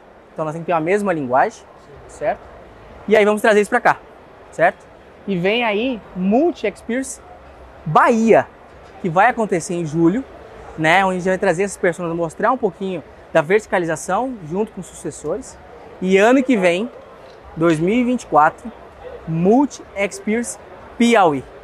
100% inglês, 100% com estrangeiros, onde a gente vai mostrar o potencial do estado do Piauí, das famílias. Com certeza, um dos pontos de, de parada nossa é lá nos seus negócios, né? Contar a história da família, né? Do seu Zezão, da, da sua mãe, né? Qual é o nome da sua mãe? Salete. Uma Salete, né? E explicar para eles o que, que é o Piauí. Na sequência, depois vem Maranhão, mas aí agora é Piauí a vez Legal. certo? Então vem aí, Multi Experience Piauí, né? A gente já está fazendo os convites, né? Porque a gente tem que se estruturar e todo esse conteúdo vai estar dentro do Agro em Dia nessa segunda temporada que vocês estão assistindo em todos os canais, né? Então tem que mandar a turma aí compartilhar, né? Dar o joinha para chegar essa informação ao maior número de pessoas É isso aí, possíveis. pessoal. Se vocês estão acompanhando até agora e estão gostando do episódio, dá uma paradinha aí, dá uma curtida, compartilha com os amigos, porque isso é muito importante para que o nosso conteúdo possa rodar por aí e chegar para mais pessoas que estão interessadas nisso, né? O cara tá lá na fazenda, fala, puta, merda, tô com esse problema, velho. Com quem que eu aprendo? Quanto que eu gasto? É de graça, velho. E no Spotify Premium é uma Heineken, né? Então, quem não bebe, né, é, do, é uma, É a uma Coca. Perrier, que é aquela A água lá. Monster. É. Um Monster, É um um Monster. monster, beleza. Então, segue lá a gente, né, compartilha. Segue os nossos embaixadores. Qual que é o arroba seu lá? Anderson Borges. Segue lá o antes. Emília, o seu? Agro MKD, né? E o seu? Arroba Gran Thornton Brasil. Segue todos os nossos parceiros que estão aqui, né, dispondo de tempo, porque a gente quer angariar novos né, embaixadores, novos defensores do agro. Então você que está aí, não importa o seu tamanho, se você está entrando na atividade, se você é herdeiro, sucessor, certo? A gente precisa de novas pessoas. Afinal, não dá conta, né, Anderson? Sozinho, né? E o, e o agro, a atividade do agro, precisa de conexões. Então, se conecte ao agro em dia, que eles vão te conectar a muitas soluções para você melhorar seu dia a dia aí na sua produção. É isso Então- aí, pessoal. Vamos mandar o quê? Agora nós vamos pro Piauí, né? Piauí. Partiu Piauí. Partiu Piauí. né? Então, faz os agradecimentos dessa nossa nova temporada. Manda um, um recado final aí. Gente, vocês. muito obrigada pelo convite, tá? Me sentindo muito lisonjeada de estar aqui. Ó, eu quero ser a propaganda da Case. Emília, você tem que colocar lá. Você e o Anderson tem que fazer uma ligação pra turma do marketing lá, ó. Olha lá. Vamos falar Né? com eles já já. certo? E deixar pra vocês aí é, boa sorte aí nessa jornada que vocês estão fazendo aí. Você está convidada para estar com a gente. Tanto Boa em Israel quanto no todos, Piauí. então. Estarei junto, pode contar comigo, tá? Obrigado. Para conhecer um pouco da, da Pivô, quais são as, os locais que está? A gente está localizado em Goiás, né? Oeste da Bahia, ali Luiz Eduardo Magalhães. Sim. E também em, no noroeste de Minas, Paracatu e Unaí. Ah, legal. Estão nos principais polos aí do agro Brasil. Agradecer aí, Valentim. Obrigado, pessoal. É uma honra poder falar, trazer essa questão é, da parte de auditoria, consultoria, essa questão da profissionalização da gestão para o agro é um dos nossos desafios. Contem conosco, todos os, os, nossos canais na é, LinkedIn, parte de Instagram também. E hoje, como. É, Só no... botar lá, GT Auditoria, aí aparece Grand Thornton. Isso. Né? É, é, uma, uma, empresa inglesa e americana, hoje com a sede no, no em Bruxelas. Tudo aqui é europeu, né? É tudo europeu. é, é italiano? Italiano. italiano. É, obrigado, Valentim, também o Lura. E mandar um abraço pro nosso CEO, né? Daniel Maranhão, um grande abraço. Obrigado pela oportunidade. Nessa, nessa, nessa empreitada junto com vocês. É, Provavelmente ele que vai estar com vocês lá né, o nessa que viagem. O que é o agro? O agro não é só Faria Lima, né? A real, o agro ele tá aqui, ó, no interior. É isso né? aí. E nós aqui do Agro em Dia queremos agradecer muito todos vocês aqui por participar, trocar conhecimento conosco e levar informação aí para os nossos agronautas que nos acompanham. Inclusive, todos nós temos um agradecimento muito grande para vocês que nos acompanham aí e levam o nosso conteúdo para frente o tempo todo. Muito obrigado a todos os convidados. E... Eu, eu quero deixar que o nosso novo embaixador, representando os sucessores das famílias do agro, representando Piauí e Maranhão, desse um recado para os nossos agronautas. O agro é apaixonante. Se você ainda não conhece, vá para uma fazenda, pesquise sobre isso. Não é só questão de sucessão. Você, da Faria Lima, como está falando, é. se você conhecer o que, que é o agro, é uma Hollywood dentro de uma fazenda. Dê oportunidade que você vai se apaixonar e você vai fazer algo que é produção de alimento. Isso é. Ajuda a alimentar o mundo. Dá uma dignidade imensa. Quando você coloca a cabeça no travesseiro, você está fazendo parte do crescimento e não fazendo algo só para você, nem para o seu entorno. Você está ajudando realmente o mundo. Porque isso quando é. a gente acerta, todo mundo ganha. É verdade. Certo? E é por isso que nós somos case, né? E é por isso que nós estamos aqui com o Grand Thornton. Então, eu quero mandar um agro. Abraço para todo Até mundo. Até mais, é isso aí. Cortes, estamos aqui na fazenda, né? Vale dos Sonhos, aqui na região metropolitana de Goiânia, Goiás. Nós estamos aí com a nossa represa, né? Hoje nós temos uma represa aqui que a gente mexe com piscicultura e acabamos de fazer um plantio de hortifruti, né? Onde que a gente consegue achar tecnologia para irrigação inteligente? Pessoal, vocês têm que procurar a Netafim, que ela é especialista e pioneira na irrigação por gotejamento. Os caras trouxeram a tecnologia da onde? Israel.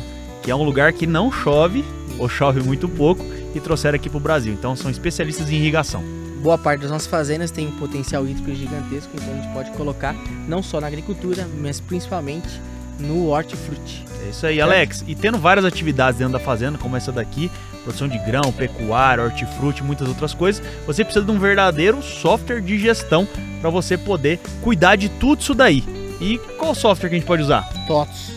O melhor software de gestão completo, onde vai integrar toda a parte de produção agrícola, beneficiamento, packing house e a industrialização. Então não importa se a sua fazenda é pequena, muito grande, tem poucas ou muitas atividades, você consegue junto com o pessoal da TOTS que tem a solução completa para você gerenciar o seu negócio. Exatamente. E se você quiser fazer um novo empreendimento na sua fazenda, como uma unidade armazenadora de grãos ou um outro grande empreendimento, construir uma represa que nem essa, fazer um quiosque, fazer uma mega de uma estrutura de uma fazenda, você né? precisa de um estudo de viabilidade, entender qual que é a melhor solução construtiva. E tem uma empresa que integra tanto projetistas como a parte de orçamento construtivo e ajuda a dar soluções.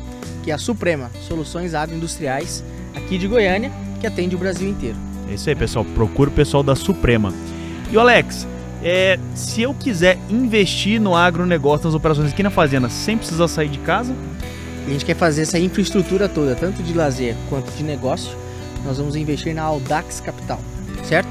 Que ela financia produtores rurais e também trabalha com antecipações de recebíveis. É isso aí, pessoal. Então procura o pessoal da Audax Capital.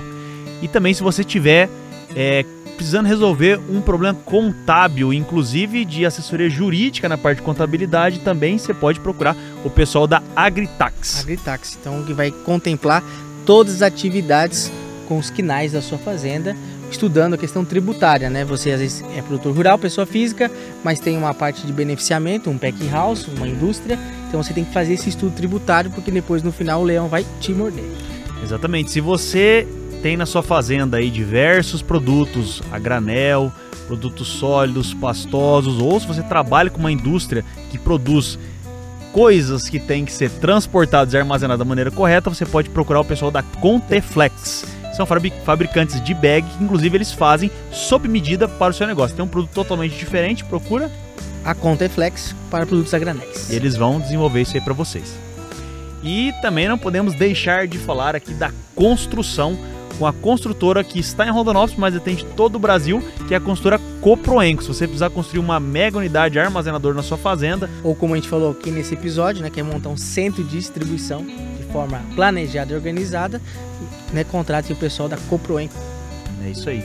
E o Alex, é, para fazer todas as operações na fazenda acontecerem, eu tenho que ter máquinas extremamente potentes. É trator, é colhedeira, caminhão, as nossas próprias caminhonetes e às vezes eu quero dar uma tunadinha a mais e melhorar a performance dela. Com quem que eu falo? Com garantia, né? Com o pessoal da Mais Power. Né? A gente vai conseguir potencializar nossas máquinas, certo? E trazer eficiência na questão da economia de combustíveis. É isso aí, pessoal. Então procure o pessoal da Mais Power. Nós aqui usamos, né? Todos a caminhonete que tá lá atrás já tá tunada. Nosso caminhão também, nós vamos tunar ele aqui, certo? Porque agora a gente vai virar transportador. Agora nós estamos aqui com o nosso boneco caminhoneiro. Né? Então as nossas caminhonetes e caminhões serão todas equipadas pela Mais Power. Mais Power. E se você quer dar uma solução de energia para sua fazenda, ah, tô pagando muito caro na conta, não quero ficar dependente só da rede de energia da concessionária, você procura o pessoal da Forwatch, né? Soluções para geração de energia, tanto para suprir uma demanda quanto para poder comercializar né, esse novo segmento. Então, além de ser produtores rurais, nós podemos ser produtores de energia. É isso aí. Você quer saber se uma fotovoltaica, um biodigestor é para você ou se vai economizar na sua operação? Procure o pessoal da Forward que eles fazem todo o planejamento e implantação do sistema. No Brasil inteiro. É isso aí. É isso aí, pessoal. E agora vamos continuar no nosso episódio aqui que tá sensacional.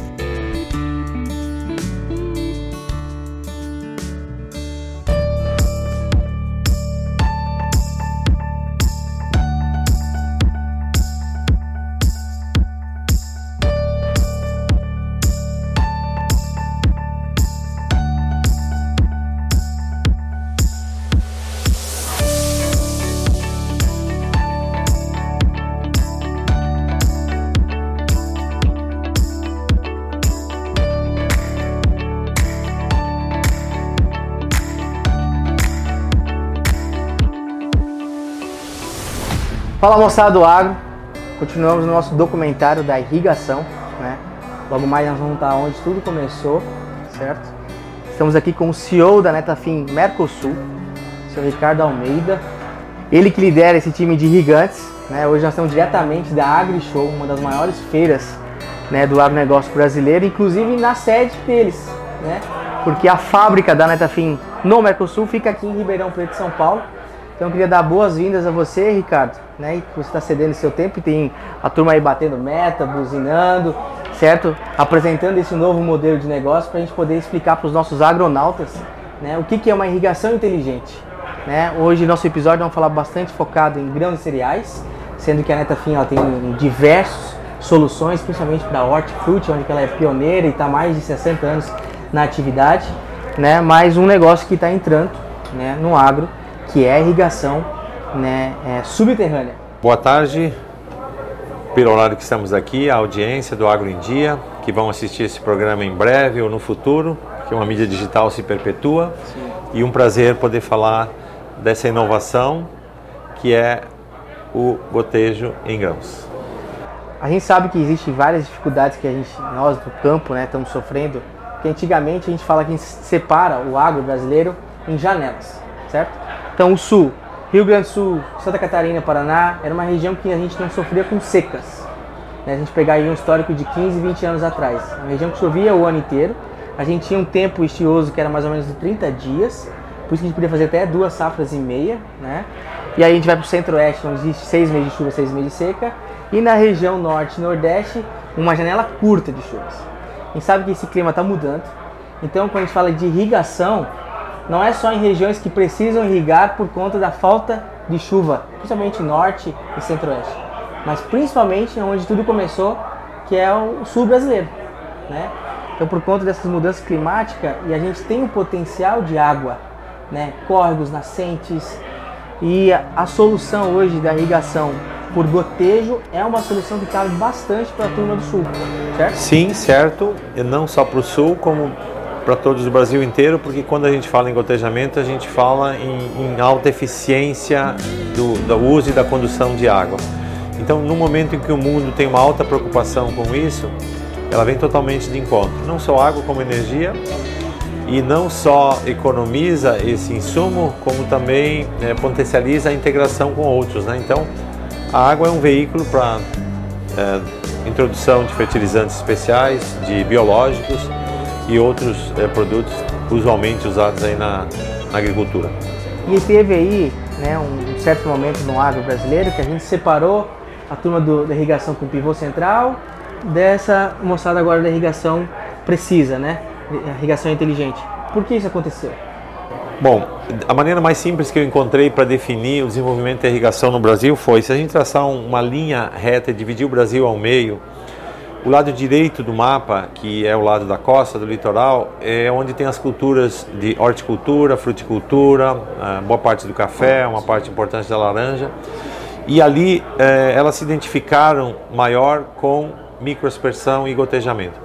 Do lado esquerdo, as grandes áreas, é, onde nos últimos 20 ou 30 anos se desenvolveu a indústria de pivôs é, de uma maneira bastante interessante e focada em algumas, alguns clusters do Brasil. Né?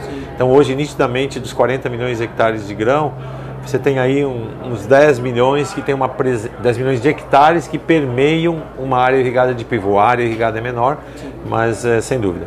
O que a gente vê é, e o que a gente, Netafim, estimula nesse momento é a migração do sistema de gotejo para as culturas de grãos, entende-se soja e milho, em harmonização, que foi um conceito que a gente criou e que a gente promove, que justamente tem por trás dele alguns elementos importantes para que ele aconteça. O primeiro deles é entender o fator histórico. Então, assim, há 20 anos ou 30 anos, quando uh, a agricultura de soja no Cerrado estava em expansão, a prioridade era, seguramente não era irrigação, a prioridade era abrir estradas, construir a fertilidade do solo, é, fazer investimentos de energia, é, infraestrutura de máquinas, armazenamento, enfim, outros tantos. É, feito esse investimento inicial, hoje a gente já está num, num, momento que permite outras prioridades. E aí surge a irrigação como uma prioridade junto com outros é, é uma solução para verticalizar aquela própria área que a gente já está produzindo. Né? Exatamente. Adicional a isso, e falando em verticalização, aconteceram algumas, alguns fatos importantes. O custo da terra, que há 20 anos era 10 mil reais ao hectare, hoje ele está entre 100 a 200 mil. Então ele cresceu entre 10 e 20 vezes em duas décadas. O que, que isso impacta a irrigação? A irrigação é um investimento e o investimento ele tem que ter um potencial de retorno, né? E o Brasil tem é, e aí eu vou conectar com a agricultura vertical que você falou. O Brasil tem e vai continuar tendo novas áreas para expandir. Sim é, mas ele já tem um número de hectares muito grandes, maduros, com alto nível de investimento, que pode ser verticalizado. Que já estão consolidados. Né? Exatamente. Então, a irrigação se encaixa muito perfeitamente nesse grupo de hectares que já está consolidado, que já fez todos os demais investimentos e que agora pode, através da, de um bom fluxo de caixa, fazer esse investimento em irrigação. Então a solução completa desse sistema de harmonização, né, que é um lançamento ainda, né? Sei que a gente foi inventado na, eu conhecia a irrigação subterrânea na feira da Tecno Show em Rio Verde, isso em 2017, 18, se não me engano. Acabaram de lançar, né? Inclusive mandar um abraço aí pro nosso mentor da irrigação, que é o Kawasa, é ele que inspirou a gente a entender e já tinha alguns projetos lá em Goiás, né, na região de Piracanjuba, Cocalinho, né, onde essa solução que vem desenvolvida né, por vocês é onde eu consigo ter uma área, tipo, olhando essa mesa aqui, que fosse um talhão. Né? Eu tenho os pivôs, né? E aí entre os pivôs que a gente chama de calcinhas, né, que são a área de sequeiro, eu consigo irrigar isso fora fora, onde meu, a minha plantadeira não precisa parar, fazer bordadura e depois ir para o próximo pivô. Eu consigo irrigar essa área 100%. Seria isso, Ricardo? É isso, porque no fundo o benefício que a área de pivô trouxe no passado deixou, de certa forma, uma dor para o agricultor, que é fazer dois tratos culturais, plantio, colheita e tratamentos, nas áreas adjacentes, laterais ao, ao pivô. Então, com esta proposta de pegar um produto antigo, que é a irrigação por gotejamento, e modernizá-lo, eh, empacotá-lo dentro de uma proposta de irrigação de área total, tendo o benefício de poder ser aplicado em triângulos ou qualquer outra forma geométrica que a fazenda o tenha. Sim. E otimizando a estrutura existente de captação de água, é, enfim, de distribuição, é, tem um benefício muito grande. Então, a soma de uh, ser uma prioridade porque o básico foi feito, certo. de ter um custo de terra alto hoje, que compensa certo. investimento, de ter uma área não agradável para tratos culturais, que são as áreas adjacentes ao pivô, abriu uma oportunidade para se desenvolver. Então hoje a gente é, promove esse sistema com uma forma de facilitar o trato do dia a dia com o, com o produtor, com uma forma de trazer mais rendimento, otimizando aquele recurso já existente. Então, resumindo o que você falou, é ganhar uma nova fazenda debaixo da terra. Uau, que coisa bonita! Um pouco de né? poesia é bom, né? mas é uma poesia verdadeira, né? Uma poesia da roça é, que um consegue imaginar, né? Eu tenho um teto produtivo ali estabelecido e dentro de uma mesma área geográfica eu consigo aumentar a produtividade. Então, por, por quilo colhido, né? Um, um investimento se paga e, e, vale a pena. Então a gente vai estar agora mostrando um pouquinho onde tudo começou, né? A gente sabe que Netafim é uma empresa que nasceu em Israel, né? Até quem não assistiu ainda, né? O, o, na primeira temporada, o primeiro episódio com a Netafim, que é a gente chama assim, nós seremos os novos São Pedros, né? Que é ter controle da água, né? Então a ideia nossa, nós estamos indo para Israel, né? Junto a convite da Netafim para conhecer a sede de vocês, a matriz onde tudo começou. Vão conhecer é, as fazendas lá, boa parte é hortifruti e outros segmentos, né? Porque a questão de grãos é um, é um projeto, uma expansão para a América do Sul, né? Sim. Seria isso, né? Sim, correto. E assim, parabéns pela decisão do grupo em ir para Israel porque Israel se conecta com a história, não só do, da, da, das religiões do mundo de dois ou três mil anos atrás, mas sobretudo de, desses últimos cinco décadas da agricultura. Então Israel, que foi um país criado há cerca de 50 anos, mostrou ao mundo como transformar um deserto numa área produtiva, é, se tornar um exportador de frutas e algumas culturas com base em irrigação, é, usando processos tradicionais de coleta de água e processos disruptivos como a dessalinização e outros, é, o reuso da água urbana dentro da irrigação. Então, muito além de, de, coisas que ainda não, não são praticadas no Brasil, porque graças a Deus a gente dispõe desse recurso de uma maneira é, disponível aí e, e, abundante. De qualquer maneira, é, é uma viagem transformadora que impossível a gente não voltar inspirado é, pensativo, reflexivo e pensando no tamanho da oportunidade que tem esse Brasil, considerando muita disponibilidade de água para irrigação, é, terra, área, né? terra é, muito empreendedorismo, né? um produtor aberto, um produtor capaz, que já fez muitas coisas e é capaz de fazer e implementar isso. Então, parabéns a vocês pela organização e espero que o grupo que vá volte, que se impacte positivamente que adote dentro do possível essa tecnologia e que ajude a difundir ela, porque no final do dia todos nós queremos o bem é, dos nossos vizinhos, dos nossos Sim. parentes, da nossa comunidade. Do nosso segmento, né? Nosso e, segmento. E a, e a, sociedade em geral, né? Exatamente. Eu queria ouvir de você, Ricardo Almeida, é, quando você foi a primeira vez para lá, né? Qual foi a sua experiência para os nossos 25 convidados, né? Nós estamos numa, indo numa comitiva, é uma comitiva de agricultores irrigantes, né, que estão indo lá conhecer. Como é que foi a sua experiência para eles que estão indo lá agora em junho? Vocês vão é, levar um choque, é, levar um choque por ver como um país é, de 50 anos, criado por imigrantes, onde 80% da população é imigrante de alguma parte do mundo que voltou para lá.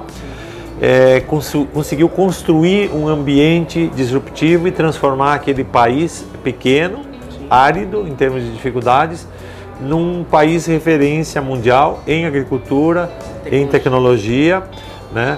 É, com um forte desenvolvimento de startups em várias áreas. Então, esse, esse ecossistema reflete a cultura, a maneira como as pessoas pensam e como elas vivem.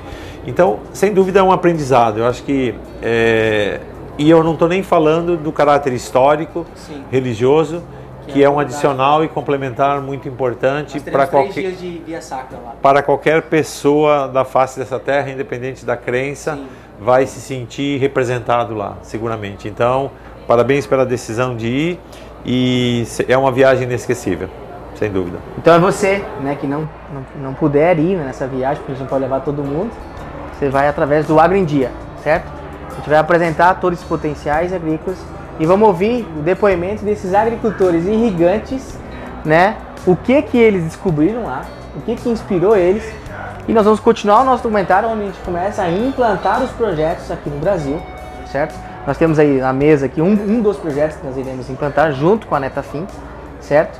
E aí trazer um pouquinho dessa solução que já foi inventada, já teve vários pesquisadores em cima, vários testes, e a gente quebrar os paradigmas que nós enfrentamos que é a falta de conhecimento ou a falta de conteúdo que a gente precisa buscar, certo? E por isso que a gente criou o Agro em Dia, para mostrar que não é tão difícil assim, é super viável se você tiver uma assessoria né, de uma equipe técnica, que hoje nós temos aí dentro das grandes empresas do agro, como a Netafim, que são os RTVs, né, que são os agrônomos né, que vão dar toda a assistência para entender o tipo de solo, o tipo de espaçamento, qual o tipo de manejo, mesmo sendo automatizado, como se faz isso lá né? E tirar aquele preconceito que tudo é difícil, certo?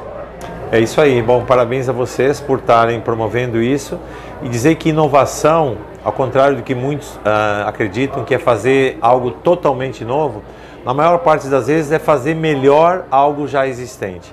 Né? Então, esse sistema de integração é pegar alguma coisa que já existia e dar uma nova roupagem, uma nova forma, um novo uso, numa nova geografia, com novos benefícios né? E isso sim é uma inovação, ela é disruptiva no segmento, no agro, em grãos. Então, é, parabéns a todos que estão abertos a entender e amanhã, quem sabe, a adotar essa tecnologia e depois, no segundo momento, difundi-la, por que não?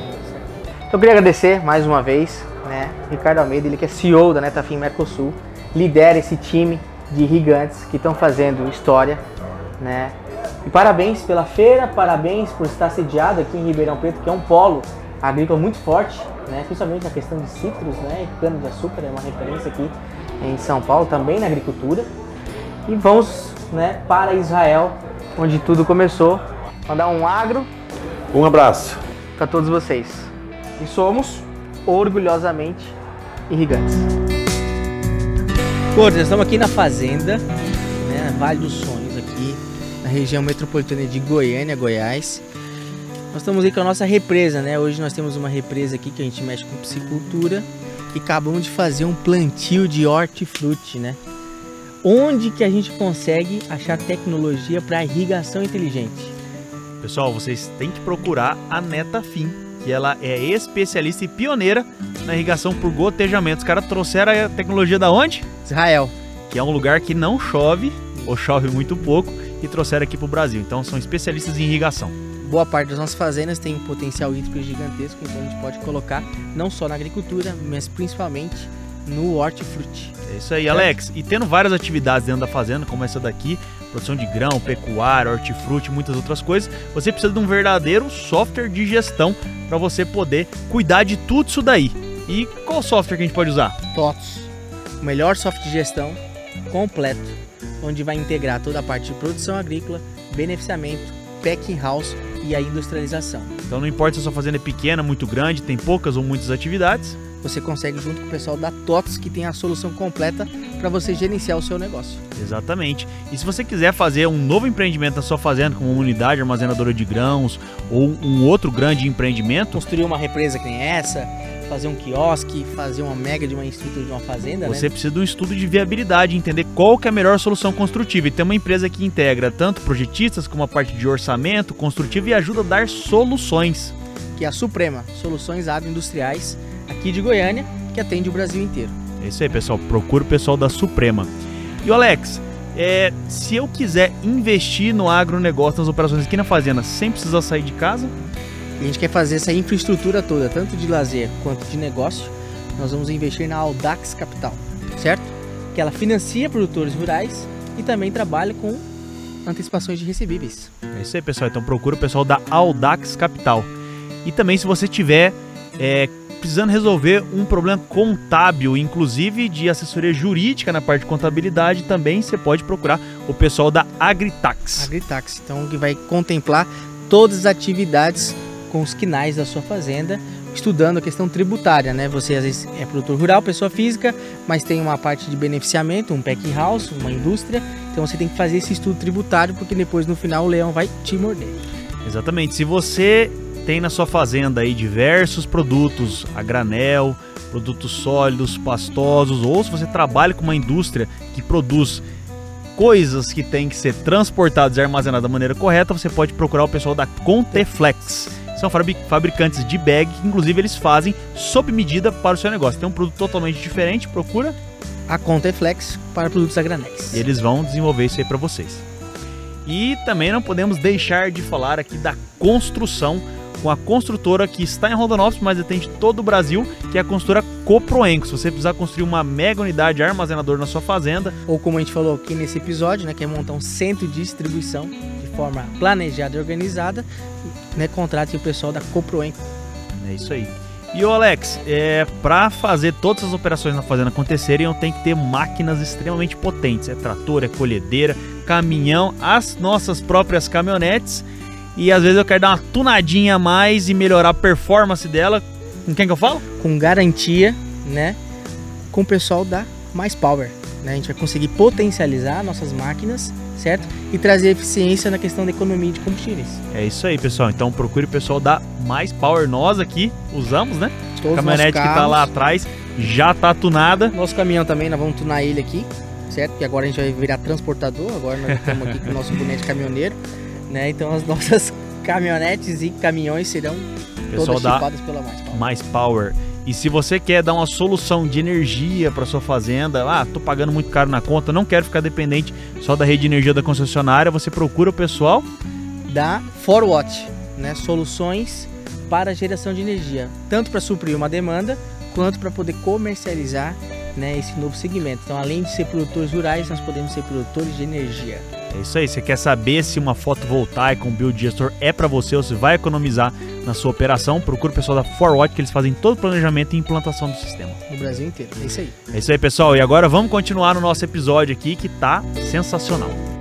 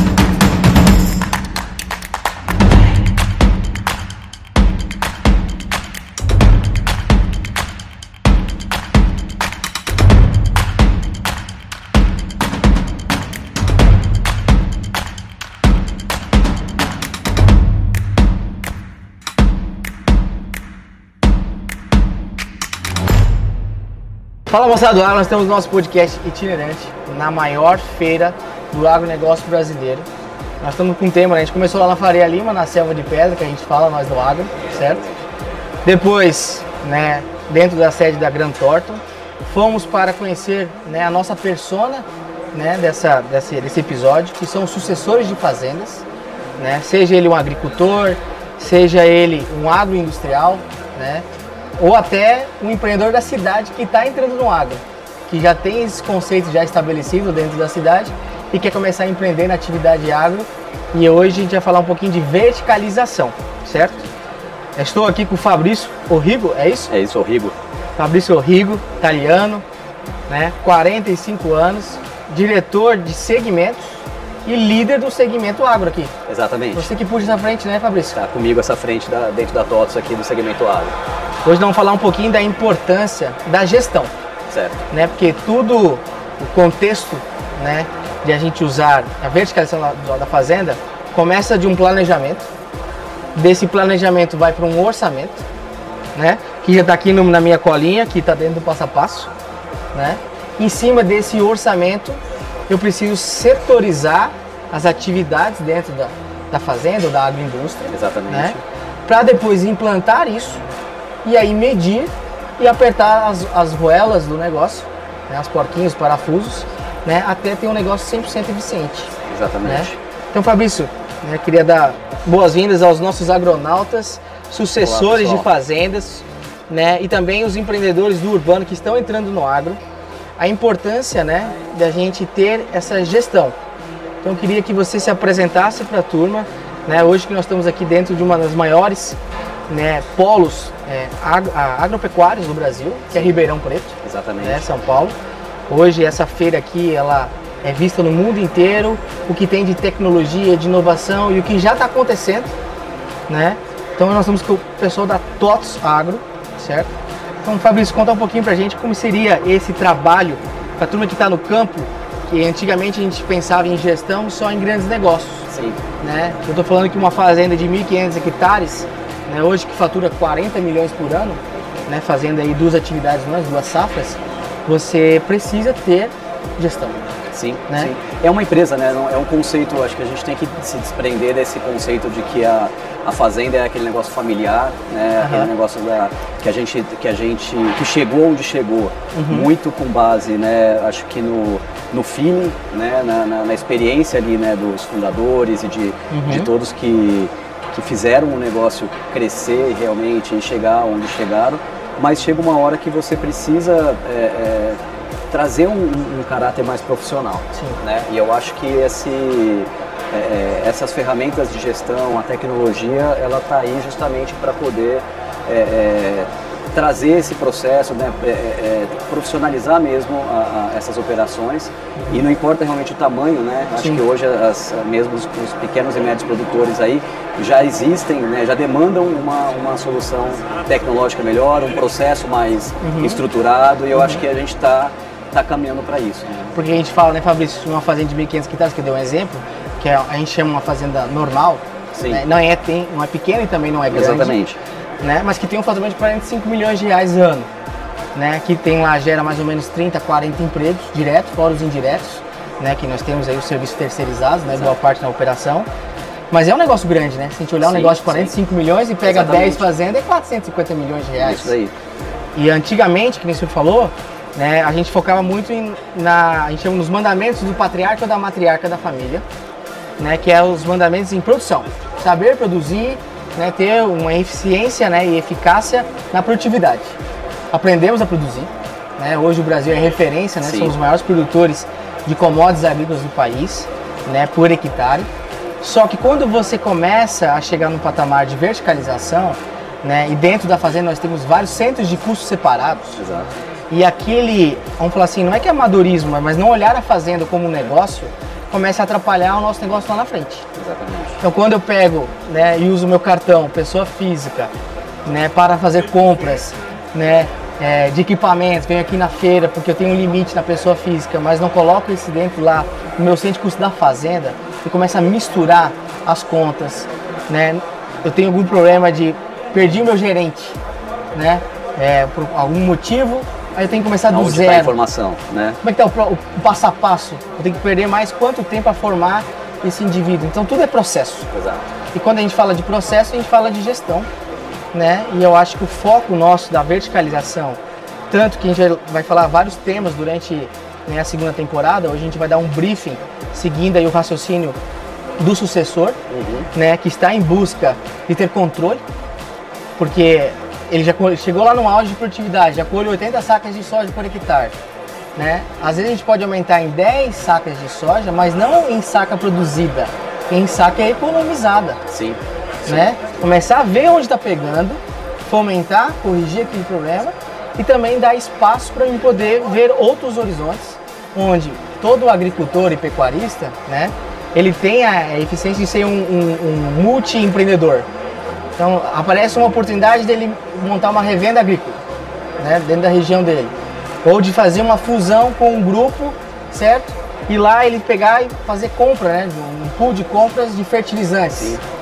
Né? Então, existem várias alternativas que para ele poder atender, ele tem que ter o negócio dele controlado, com processos, Tem. porque senão não dá conta, senão aquele eu, empresa, não funciona mais, né? Não, não funciona mais e, e, assim, cada vez mais essa, essa questão do, do processo estruturado, né? E de você ter ferramentas de controle para isso, porque mesmo que tenha um processo estruturado, você também é, é, você não consegue fazer esse controle na mão, né? Você pode até desenhar o processo, você ter ali o centro de custo, você ter Foi esse o isso. tempo, né, da cadernetinha. da caderneta, entendeu? E da Assim, pastinha, você- contas a pagar, contas a receber, contas isso. pagas. Hoje tem que estar no sistema, você tem que conseguir ali é, é, é, acompanhar o que está acontecendo e, e eu acho que é o que você comentou, né? A gente tem essa questão do, é, é, do cada vez mais é, o foco é potencializar, otimizar, né? É Sim. fazer mais com menos, Sim. né? É você conseguir produzir mais dentro do mesmo hectare, você conseguir ter mais é, é, é, Eficiência, né, pensando né? eficiência mesmo, né? Olhando Uhum. do ponto de vista talvez uma pecuária, você tem que ter mais cabeças ali dentro do mesmo, do Sim. mesmo espaço. Tudo isso tem a ver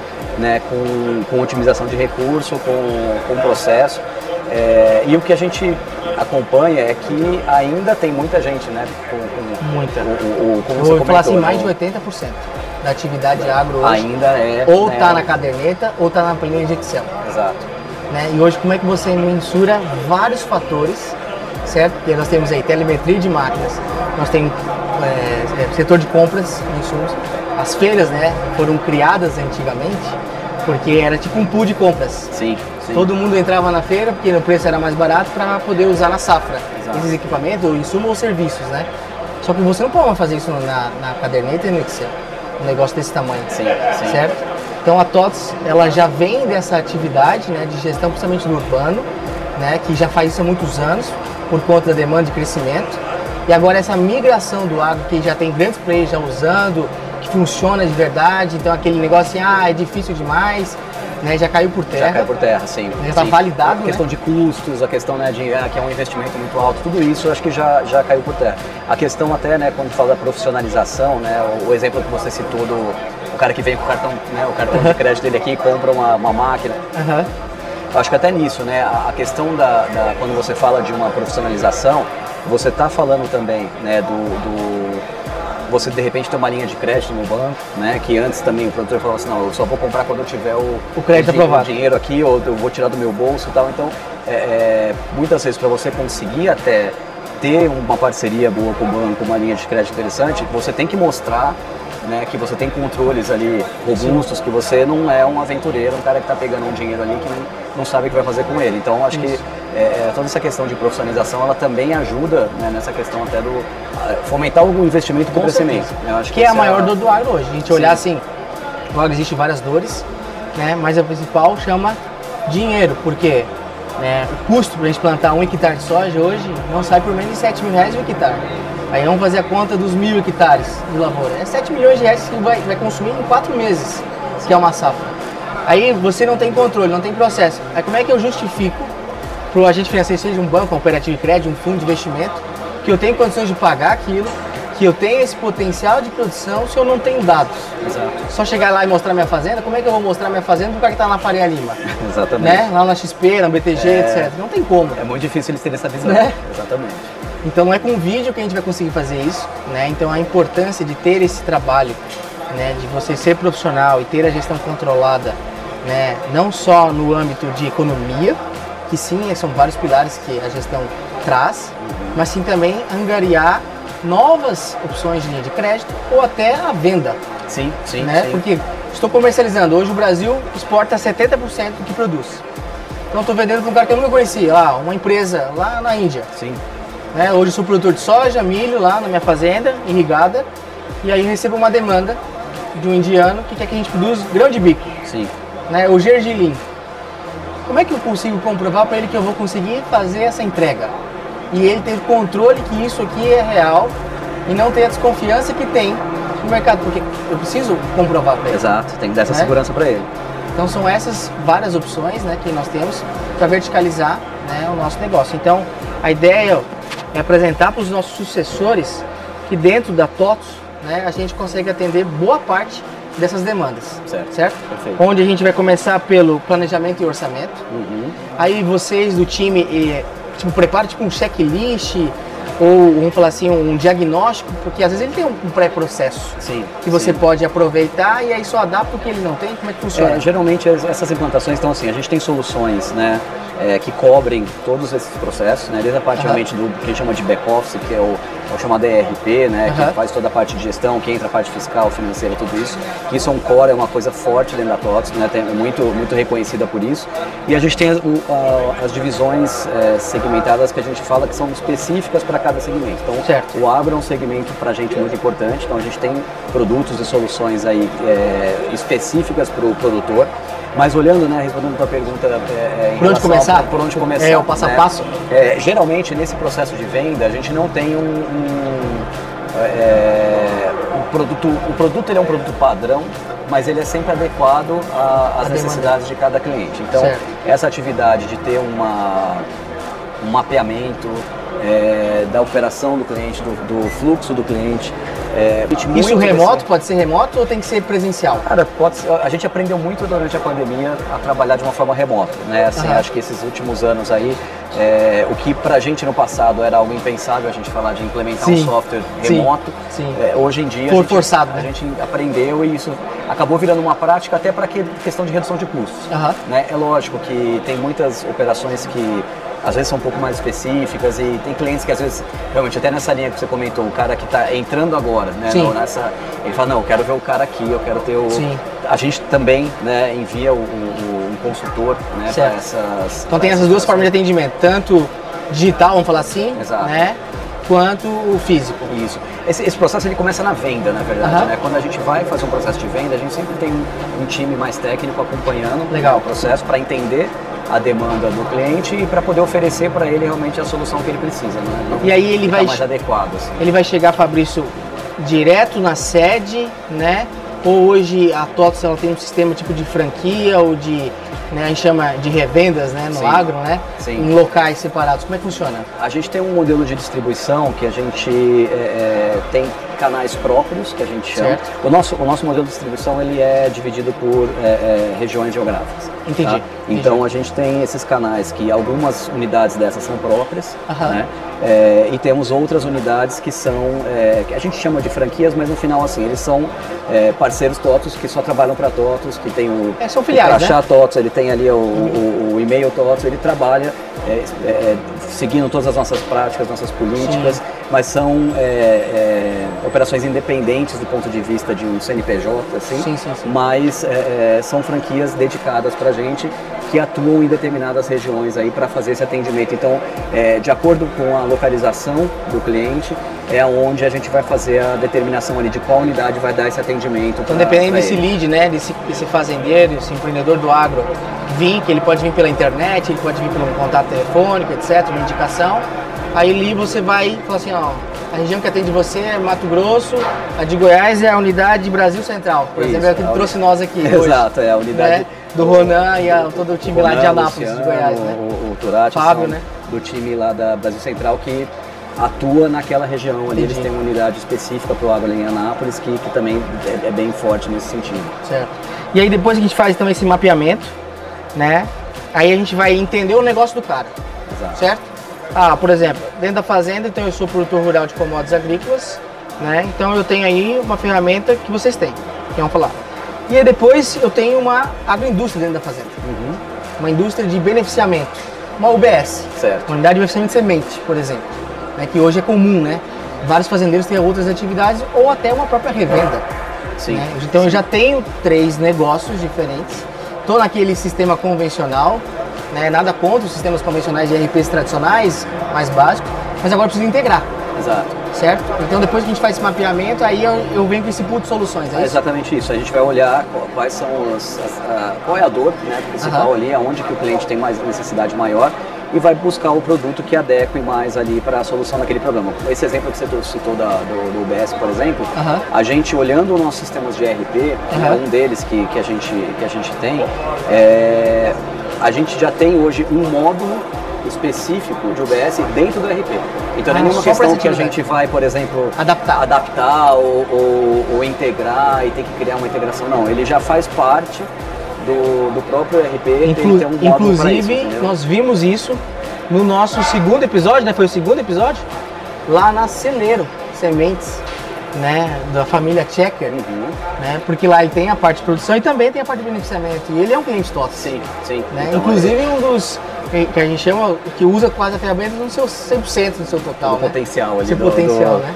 Da ferramenta. Então, exatamente isso. É, então, a gente tem produtos que integram e tem Aham. produtos que já são nativamente ali, a gente já tem a solução integra é, dentro, né, como parte integrante do, Uhum. do, do- do próprio ERP ou de outros sistemas. Tem, tem o UBS, tem o BA para beneficiamento de algodão, tem um, um módulo específico de beneficiamento de algodão para quem não usa o nosso ERP, mas que a É. gente pode trabalhar também integrando com outros ERPs. Então, tem.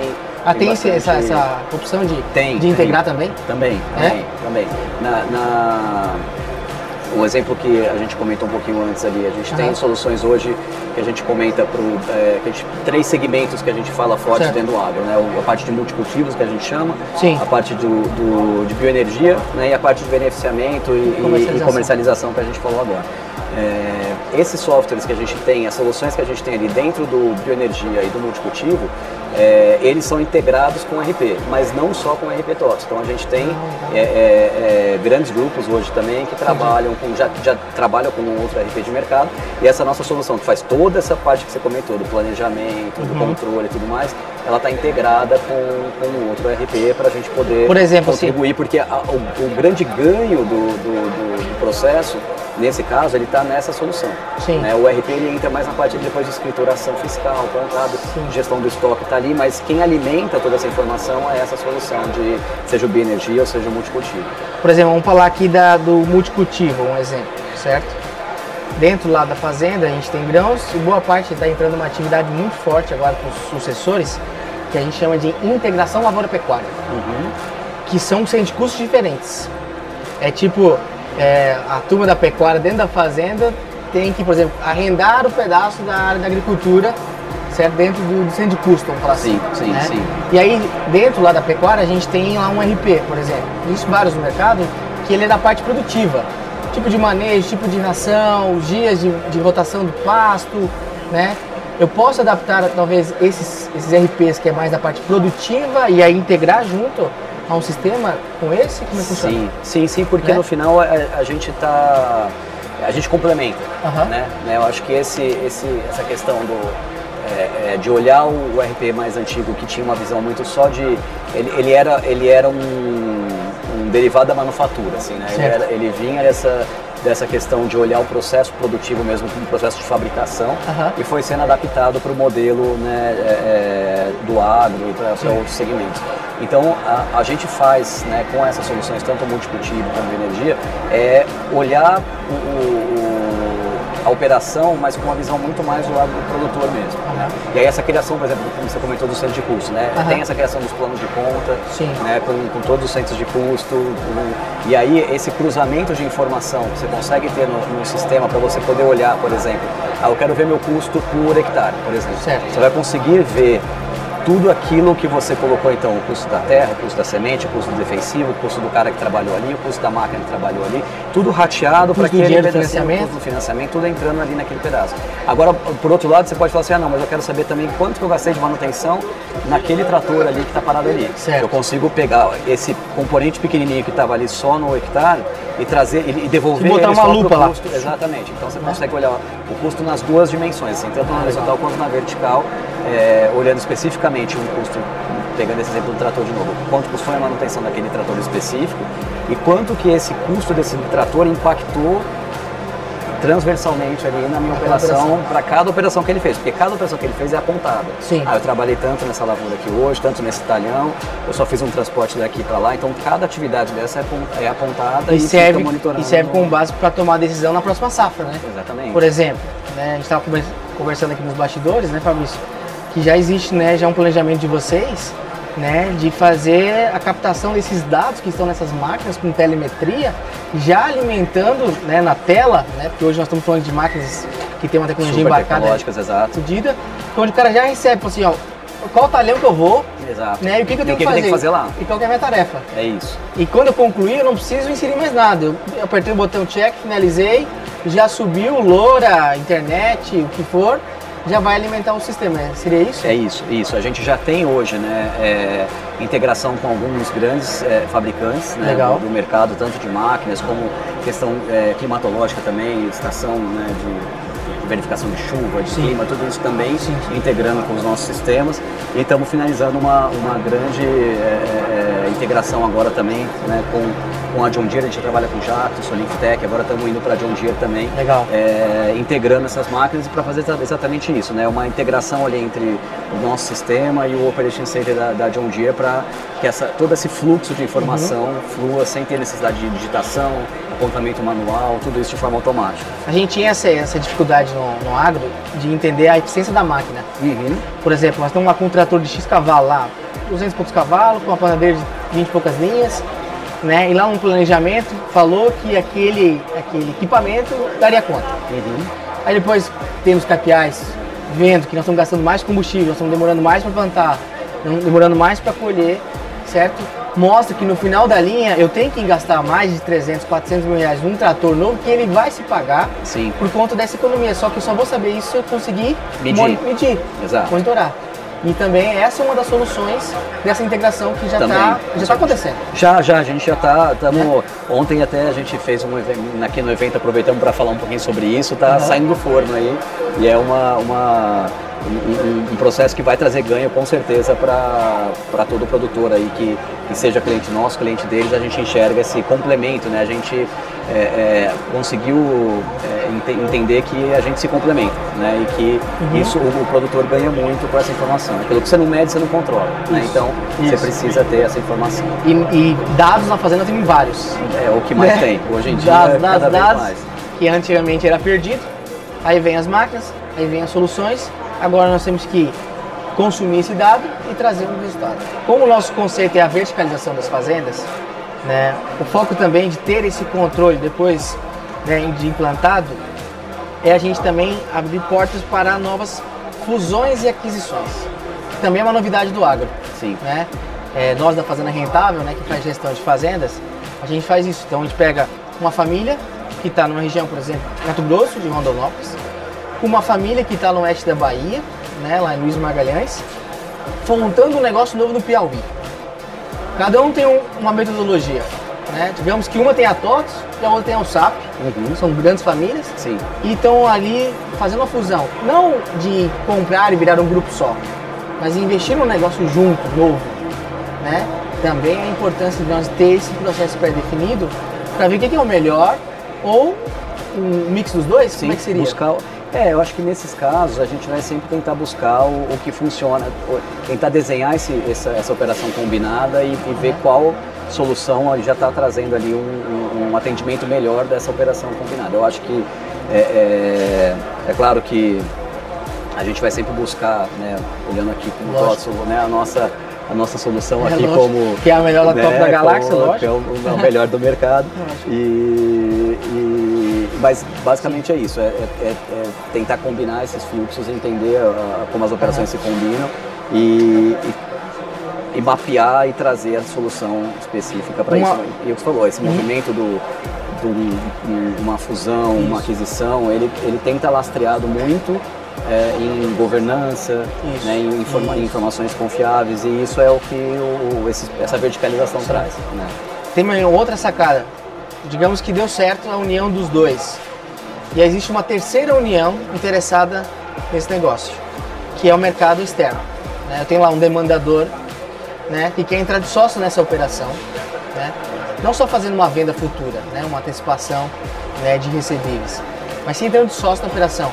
Hoje, dentro da TOTS, a gente também entende as normativas internacionais da turma lá de fora, Cara, a gente, a gente é uma empresa nacional, mu- brasileira multinacional. Né? A gente tem a origem no Brasil, mas a gente também atua em outros mercados. A gente tem uma operação mais forte na América Latina hoje. Sim, sim. Tá?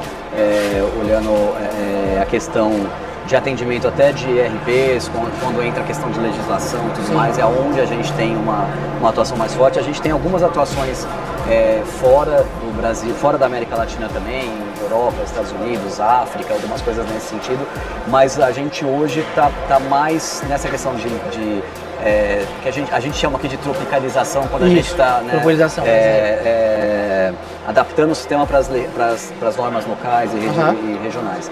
É, isso está mais forte na América Brasil e América Latina. tá? Mas, de novo, a gente não tem uma. É, a gente é uma empresa multinacional, então sempre que existe uma demanda Isso. diferente, a gente vai sempre buscar. A gente vai conseguir se adaptar, adequar e buscar as adaptações que são necessárias para esses outros mercados também. E os relatórios finais, né, que a gente vai ter depois aí da produção agrícola, fechando nosso ano agrícola, né? A gente também consegue ser auditado. Hoje os relatórios Sem dúvida. TOTS, né, são aceitos nas Big Four, né, tanto numa, numa abertura de IPO, que hoje é uma novidade, no- nos Estados Unidos é, é comum. Sim, sim. Né? Toda semana abre IPO de várias empresas agrícolas, né? Sim. No Brasil já está começando a entrar essa novidade, né, para abrir mercado, para trazer capital de fora, então a gente consegue fazer isso. Sim, é, e isso é um ponto que para a TOTS é muito importante. Assim, a gente tem hoje é, é, muitas empresas no- é, que são nossos clientes, é, que estão na B3, né, que fizeram seus IPOs, e é uma coisa que a gente celebra. Assim, Sim. é, sempre que tem um, um IPO Ali é o sucesso, de cliente, né? um IPO de cliente nosso, né, a, gente, a gente realmente faz até uma, uma celebração interna mesmo, às Sim. vezes até uma campanha de divulgação, Legal. mostrando né, que, que esse cliente é, é, fez esse mostrar processo, quem ele conseguiu é, mostrar né? quem ele é, conseguiu mostrar Sim. e que, que justamente é, é, embasado né, num- numa solução de gestão nossa. Então acho Sim. que esse, esse é um item que pra gente é muito importante e que a gente está muito forte nesse, Uhum. nesse processo. Um outro ponto também que é muito importante para a turma da comercialização, né? Hoje boa parte das fazendas né, não depende só de trades, né? Hoje a gente pode vender para o mercado local, né? para as trades, mas também podemos vender direto. Quando a gente vende direto, automaticamente nós temos um papel financeiro. No agro a gente usa CPR, né? Cédula Produto Rural. Eu consigo também ter controle dessas emissões desses CPRs, tanto físicas quanto financeiras, dentro do sistema. Sim, sim, sim. Ele entra nesse pacote do da comercialização. Ali É. a gente tem uma solução hoje que a gente está. A gente já, já, já fez um primeiro lançamento no mercado, estamos numa fase ainda de evolução também, mas estamos caminhando bastante nessa evolução, que é uma solução de comercialização de, de commodities. A gente Aham. começou com café, Aham. né, então ela faz toda a parte de gestão de compra e venda, a parte de precificação, é, controle ali de, né, de é, às vezes de ágio, deságio, um head financeiro, uma é, trava. é, é, tudo isso dentro do, dessa solução para um cliente, né, que a gente tem hoje que é gigante, que antes tinha esse processo de uma forma mais cada um, cada sisteminha separado, pelo. Excel, uma série de questões e hoje está Saiu do manual, até a CPR já é digital. já está tudo integrado dentro do sistema para poder facilitar esse processo e, e dar mais confiabilidade, né? Essa questão da, da precificação, por exemplo, o sistema está integrado com uma ferramenta que traz online ali, todas as informações de mercado, de custos, de cotações, é, é, toda a informação para que ele possa fazer o cálculo na hora ali, simulações de venda, simulações de compra, para ver se está no momento exato dele poder efetuar aquele, né, fechar aquele negócio. Então, para o trader ou para o cara que está ali, né, é, é, fazendo esse processo, é uma segurança muito maior, né, para tomar uma decisão. Então quer dizer que com essa solução, a gente, fazendas de pequeno e médio porte também pode ter a sua mesa de operações. Uma mesa de operações. Antigamente só via é nos uma- grandes grupos, né? Exatamente, ela é uma base para É. isso. E esse é uma é bacana também que é uma solução que a gente está desenvolvendo é, no conceito que chama de diagnóstico, assim, que Aham. é, é uma ferramenta que pode trabalhar com integrada com qualquer outro sistema de mercado. né? Ela não é, você não tem uma obrigatoriedade de usar um, Aham. um RP TOTS, por exemplo, você pode ter um outro RP de mercado que essa, essa ferramenta ela vai conectar ali Uhum.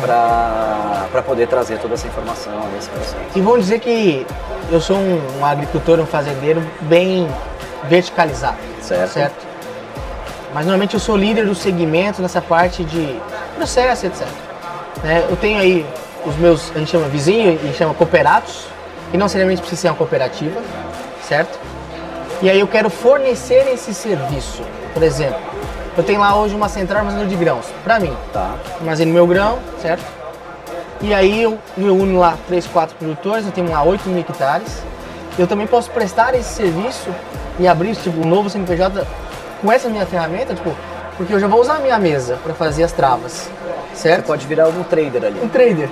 Então, além de ser produtor, eu também posso comercializar para aquele grupo de fazendeiros lá na minha região. Sim, sim. Né? sim. Exatamente, é uma, é, um, é uma evolução desse conceito, Né? sem dúvida. A gente está a gente tá, tá muito com uma expectativa bem alta. Esse produto é um produto novo. Assim, a gente tem essa é uma uma, uma co-inovação que a gente desenvolveu com uma grande trade, assim, uma das principais Legal. hoje no mercado. Então está trazendo muito know-how também nesse sentido. A gente com a parte de tecnologia, eles com a parte de processo. E tamo, tamo, fizemos esse casamento aí para criar um produto para o mercado que É, a então, gente tem um potencial porque grande. tá pronto. Você concorda? Tá pronto. As fazendas estão lá produzindo. Eu já tenho a operação. Eu só preciso organizar e agora prestar serviço tenho mais uma renda que eu nem contava com esse negócio antes. Sim, pode Certo? trabalhar em cima de um, de um, de um fio dessa comercialização. Aumentando no máximo duas a três pessoas dentro do, da- do meu time, né? Exato. Gerencial, administrativo. Eu presto serviço e ainda ajudo meus colegas agricultores daquela região que eles falam, ah, eu não quero mexer com isso. Sim, Então deixa sim. comigo que eu quero. Exatamente, ele Né? pode se transformar num trader ali para fazer esse processo de, de comercialização. Então o contexto né, da nossa conversa hoje, né, Fabrício, é explicar a importância de cada atividade. Agora a gente vai ir para o campo, né? Vamos conhecer agricultores, pecuaristas que já estão utilizando né, a ferramenta. Vamos pegar a gente que está entrando também. A gente é super eficiente, né? Tipo os Checker. Silver Checker, mandar os parabéns para ele. Ele é o nosso, é, a gente fala, é, mentor. Certo. 33 anos de idade, né? Cuida de uma operação gigantesca, né? Tanto na Bahia quanto no Piauí. Né? Então vários agricultores se espelham no Silvio Checker, né? E tem outros também pelo Brasil, né? São Paulo temos vários, etc. Então é democratizar a informação. Sim. Né? A solução que era para os big, hoje é para os médios e é para os pequenos.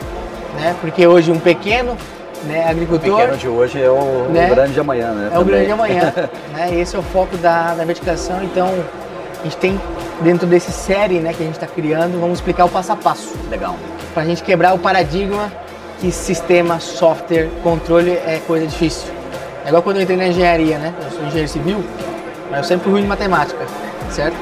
Então eu tinha aquela, aquela temática e falei, nossa, como é que eu vou entrar na engenharia? Eu sou ruim pra...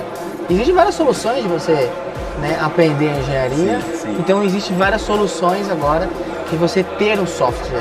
Sim, sem dúvida. Não é aquele negócio cheio de quadradinho que você não sabe por onde começa, fica perdido. O no- a gente tinha no nosso time de TI, né? Aí o time de TI dá, dá um corona, o cara some, ninguém sabe mexer, trava.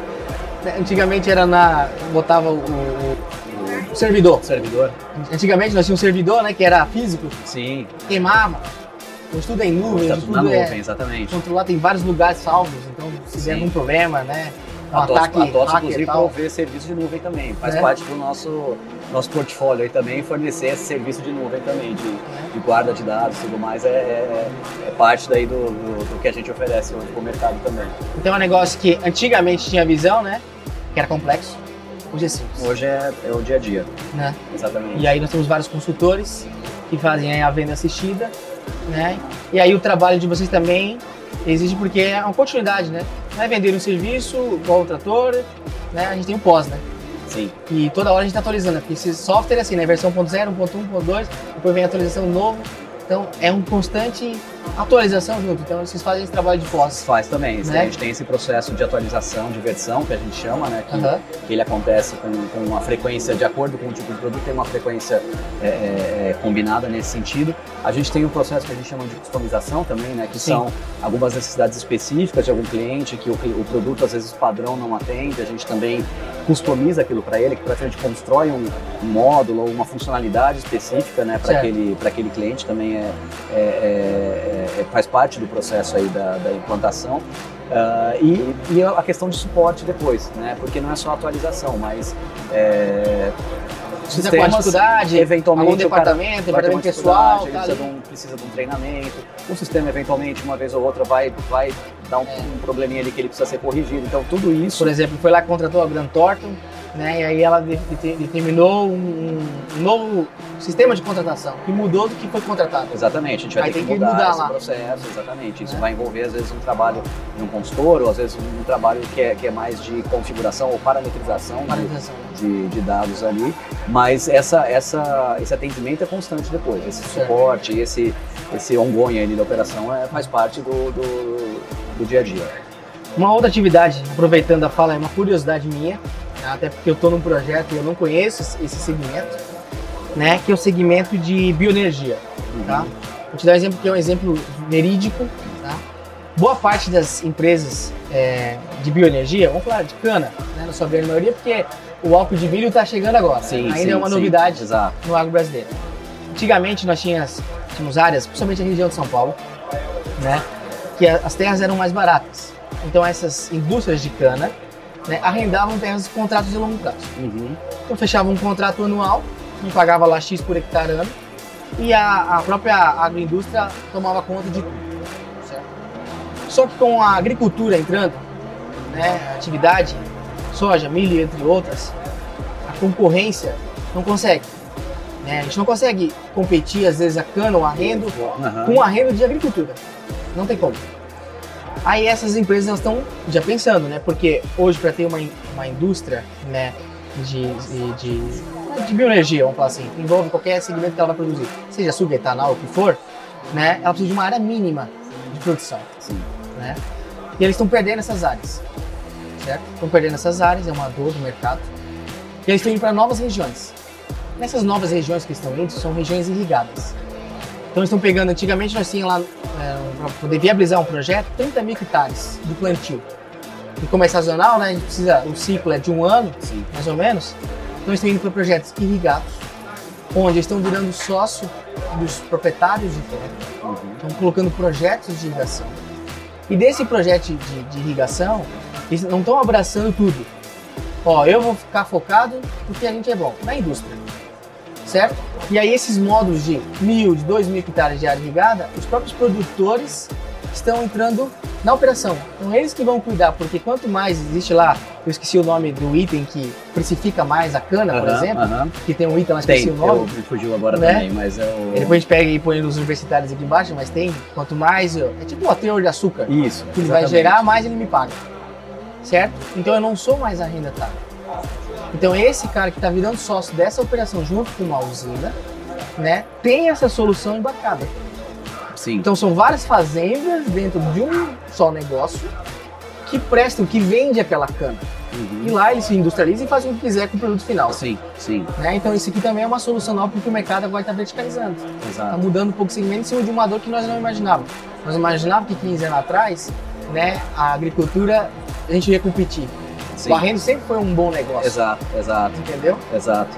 É, o- eu acho- realmente esse é uma, é uma dor do mercado, a gente está muito inserido nesse, nesse mercado, a gente tem mais 60% do, do, do mercado hoje de bioenergia, de, usando, pensando, Sim. pegando ainda em Sucrocoleiro, é, né? sucrocoleiro, é, usam o nosso sistema. Né? Então todos os grandes grupos de usinas, é, é, ainda familiares ou já grandes Sim. estruturas até é, multinacionais, eles usam o nosso sistema como, como a- fazendo toda essa parte de gestão. É, o que eu vejo nesse caso é que realmente assim esse, esse novo modelo, esse cara seria uma, uma nova extensão ali né, dessa área. Porque eu tenho que ter o controle, né? Porque, ele, Porque- tem- ele precisa, para fechar o ciclo, ele tem que estar usando o sistema também. É. né? Ele tem que tá- tá- trazer todo esse, esse, esse ganho de controle, essa Sim. informação que o, que o, o sistema provê. É, o, o terceiro, nesse caso, né, o que, que vai estar prestando esse serviço, É né, mais do que ser o arrendatário. Né? Ele está sendo o agricultor ali parceiro. Produtor de cana mesmo. Exato, né? ele, ele vai. é, ele, ele também utiliza a mesma ferramenta. E aí a gente pode até pensar em modelos até de licenciamento, talvez com, usando um contrato da, da, da, da- usina mãe com o outro, a gente tentar pensar em ideias, sugestões nesse sentido. Mas ele precisa usar o sistema também, senão vai ficar manco, vai ficar faltando um pedaço ali da, da- do processo, do controle, para poder apurar todo o resultado depois, tudo que precisa ser feito. Então é você, ó, você que mexe, né, que tem bastante terra arrendada, né, é, para cana, né, para outros segmentos, então existem essas novas soluções que estão entrando no mercado. É algo novo ainda, é um projeto caro, Né? Eu não estou falando que é o projeto cara da TOTS, é o projeto cara da implantação, Da implantação falando da, da irrigação, pivô, máquina, né? Hoje a gente estava fazendo a conta com o Anderson Burgen, que é a nossa persona sucessor, né? Para a gente plantar mil hectares né, de agricultura de sequeiro, a gente precisa de um conjunto só de máquina, 10 milhões de reais. É o kit básico. Então, mais 7 mil reais por hectare, que é 7 milhões todo ano. Só fazendo uma safra. A gente fazer duas, uma soja de milho, vamos precisar de uns 14 milhões. Então, é dinheiro. É muito dinheiro. Aí você pensa num projeto que nem esse que a gente está projetando lá no Norte de Minas, que é 30 mil hectares de área irrigada. Entendeu? Estamos falando de um, de um VGV de investimento Eu mais de posso 800 garantir milhões. que dentro desse patamar de investimento, a parte da TOTS vai ser desse tamanho. Pois é. assim? Né? A representatividade vai ser bem baixa. E importância E a desse importância, exatamente. Né? Exatamente. Porque controle. quando você olha o retorno do investimento ali, né? O investimento no, na- no controle versus o, o ganho que você tem a partir do momento que você controla, aí realmente a conta fecha, a conta se paga muito rápido. Então, o nosso episódio agora a gente vai sair aqui da AgriShow, né? Nós estamos aqui na região, essa área aqui que nós estamos aqui é o segmento de tecnologia. É, o que eles chamam aqui de pavilhão de soluções aqui de nesse, soluções. nesse- nessa área fechada. Então tem é, empresas de tecnologia, equipamentos, então é, é que foge um pouquinho ali mais da máquina do campo. Então Do a gente insumo, tá, dos serviço, insumos, né? serviço, a gente está tá concentrado nesse, nesse pavilhão aqui. Mas sabe que eu acho que isso vai mudar também no futuro? Eu acho que boa parte dos grandes Esse pavilhão vai pavilhões. crescer. Não, por exemplo, TOTS nós vamos fazer igual da John Deere. Porque É tem a isso. mesma relevância e importância que as máquinas. É isso aí. As máquinas, no futuro muito breve, serão só showroom. É. No futuro nós vamos comprar pela internet. Já sabe qual que é a eficiência da máquina, né? Nós não compra hoje o iPhone, né? Dificilmente você Precisa vai numa loja, né? É isso. Chega lá, Starlink, várias outras empresas você já compra tudo pela internet. Eu acho que boa parte dos equipamentos, né, no futuro muito breve, que a gente está evoluindo muito rápido, né, serão comprados pela internet. Mas a questão de soluções, aí a gente tem que mostrar Tem que ter o um- passo a passo, como Exato. funciona, né, trazendo a tecnologia embarcada, a conectividade, a integração, certo? Para ter ainda mais um agro né, verticalizado. Isso é a soma de vários fatores, faz com que a verticalização aconteça e aconteça agora. Né? Porque a nossa frase é: o agro do futuro, agora. Certo. Né? Então, eu queria te agradecer, Fabrício, Eu que agradeço. né, por essa aula. né? Nós somos fãs de tecnologia. né? Eu conheço bastante dos sistemas de gestão, né, porque a gente vem da agroindústria. Né? A agroindústria ela já está há muitos anos já aderindo né, isso, porque precisa. Exato. Não tem como você crescer se não tiver. Exatamente. Né? E agora as fazendas, né, essa turma que são sucessores, também estão preocupados. né? E a ideia de criar esse canal, mo- mostrar esse conteúdo, é para mostrar que não é difícil. Sim. É execuível.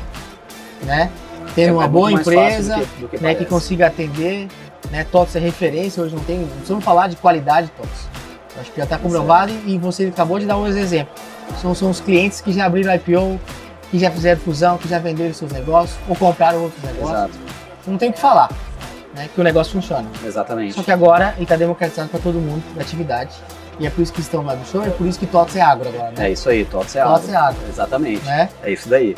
Então eu queria agradecer você Eu agradeço nome você, agradeço o teu público aí também. Convido a todos também a, a, a- a entrar no nosso blog de produtos, conhecer um pouquinho mais ali dos nossos produtos, das soluções, tanto para o agro, mas outras soluções que a gente também tem para o mercado e ficamos aqui à disposição. TOTS é nosso patrocinador do Agro em Dia Podcast, então apoiador do segmento, né? A nossa Exato. missão é democratizar a informação, certo? Então você que quer entender um pouco mais da verticalização, conheça a TOTS, né? E também mandar um abraço para quem trouxe nós aqui, né? Porque nós somos de Goiânia, nossa matriz é em. Goiânia, estamos operando o Brasil inteiro, né? Que é o Rodan e todos os seus sócios que são parceiros da TOTS Exato. né, que defenderam a tese né, para nós, porque a gente estava buscando, porque hoje, eu não te falei, Fabrício, mas eu também sou agricultor, né? E na minha fazenda eu já adotei, então. Eu tô naquela fase lá do, do mapeamento, Certo. né? Eu até tenho que pedir lá pro meu agrônomo ver se ele mandou lá o checklist preenchido lá do mapeamento. porque dentro da minha fazenda tem pivô, tem pecuária, tem confinamento, tem beneficiamento e tem trade. Tudo numa fazenda, certo? Eu falei, ó, preciso Então, tem de, solução preciso de ajuda, você. Eu não sei como é que fazer, eu quero sair do Excel, porque eu tô no Excel, né? Então, Tá fazer fazendo. Tá no lugar certo, então. Né? Então, mandar um abraço pro Ronan, que tá aqui Não, um junto com a gente. Ronan, Luciano, né? Todo o time. todo o time ali da TDC. A TOTS Brasil Central Agro tá lá, né? Em Anápolis estão toda a turma da região de Goiás, né? Eles deram uma aula pra gente, por lá ficou quase um dia inteiro, porque a gente queria entender como é que funcionava, né? Legal. E como é que você vai ensinar, vai explicar, por isso que eu tô com um pouquinho de sabedoria aqui de fazer as perguntas, porque eu tive um mentor aqui, né? E ele conhece a nossa empresa, conhece o nosso canal desde quando a gente era pequenininho, Legal. né? E o fazendeiro que é pequenininho também pode ser grande, como o Agrindia, Sim, sim. tá? Então eu queria agradecer Perfeito. a todo mundo, né? E mandar um agro abraço, né? Para todos os nossos agronautas. Exatamente. Um abraço para todos. E segue aí que agora continua o episódio. Agora vamos para onde? Nós vamos pro campo, né? Lá de, de- da Faria Lima para AgriShow nós pegamos o Augusta da Gran Thornton. Agora vamos pegar o King Air da TOTS e vamos pro Fazenda, né?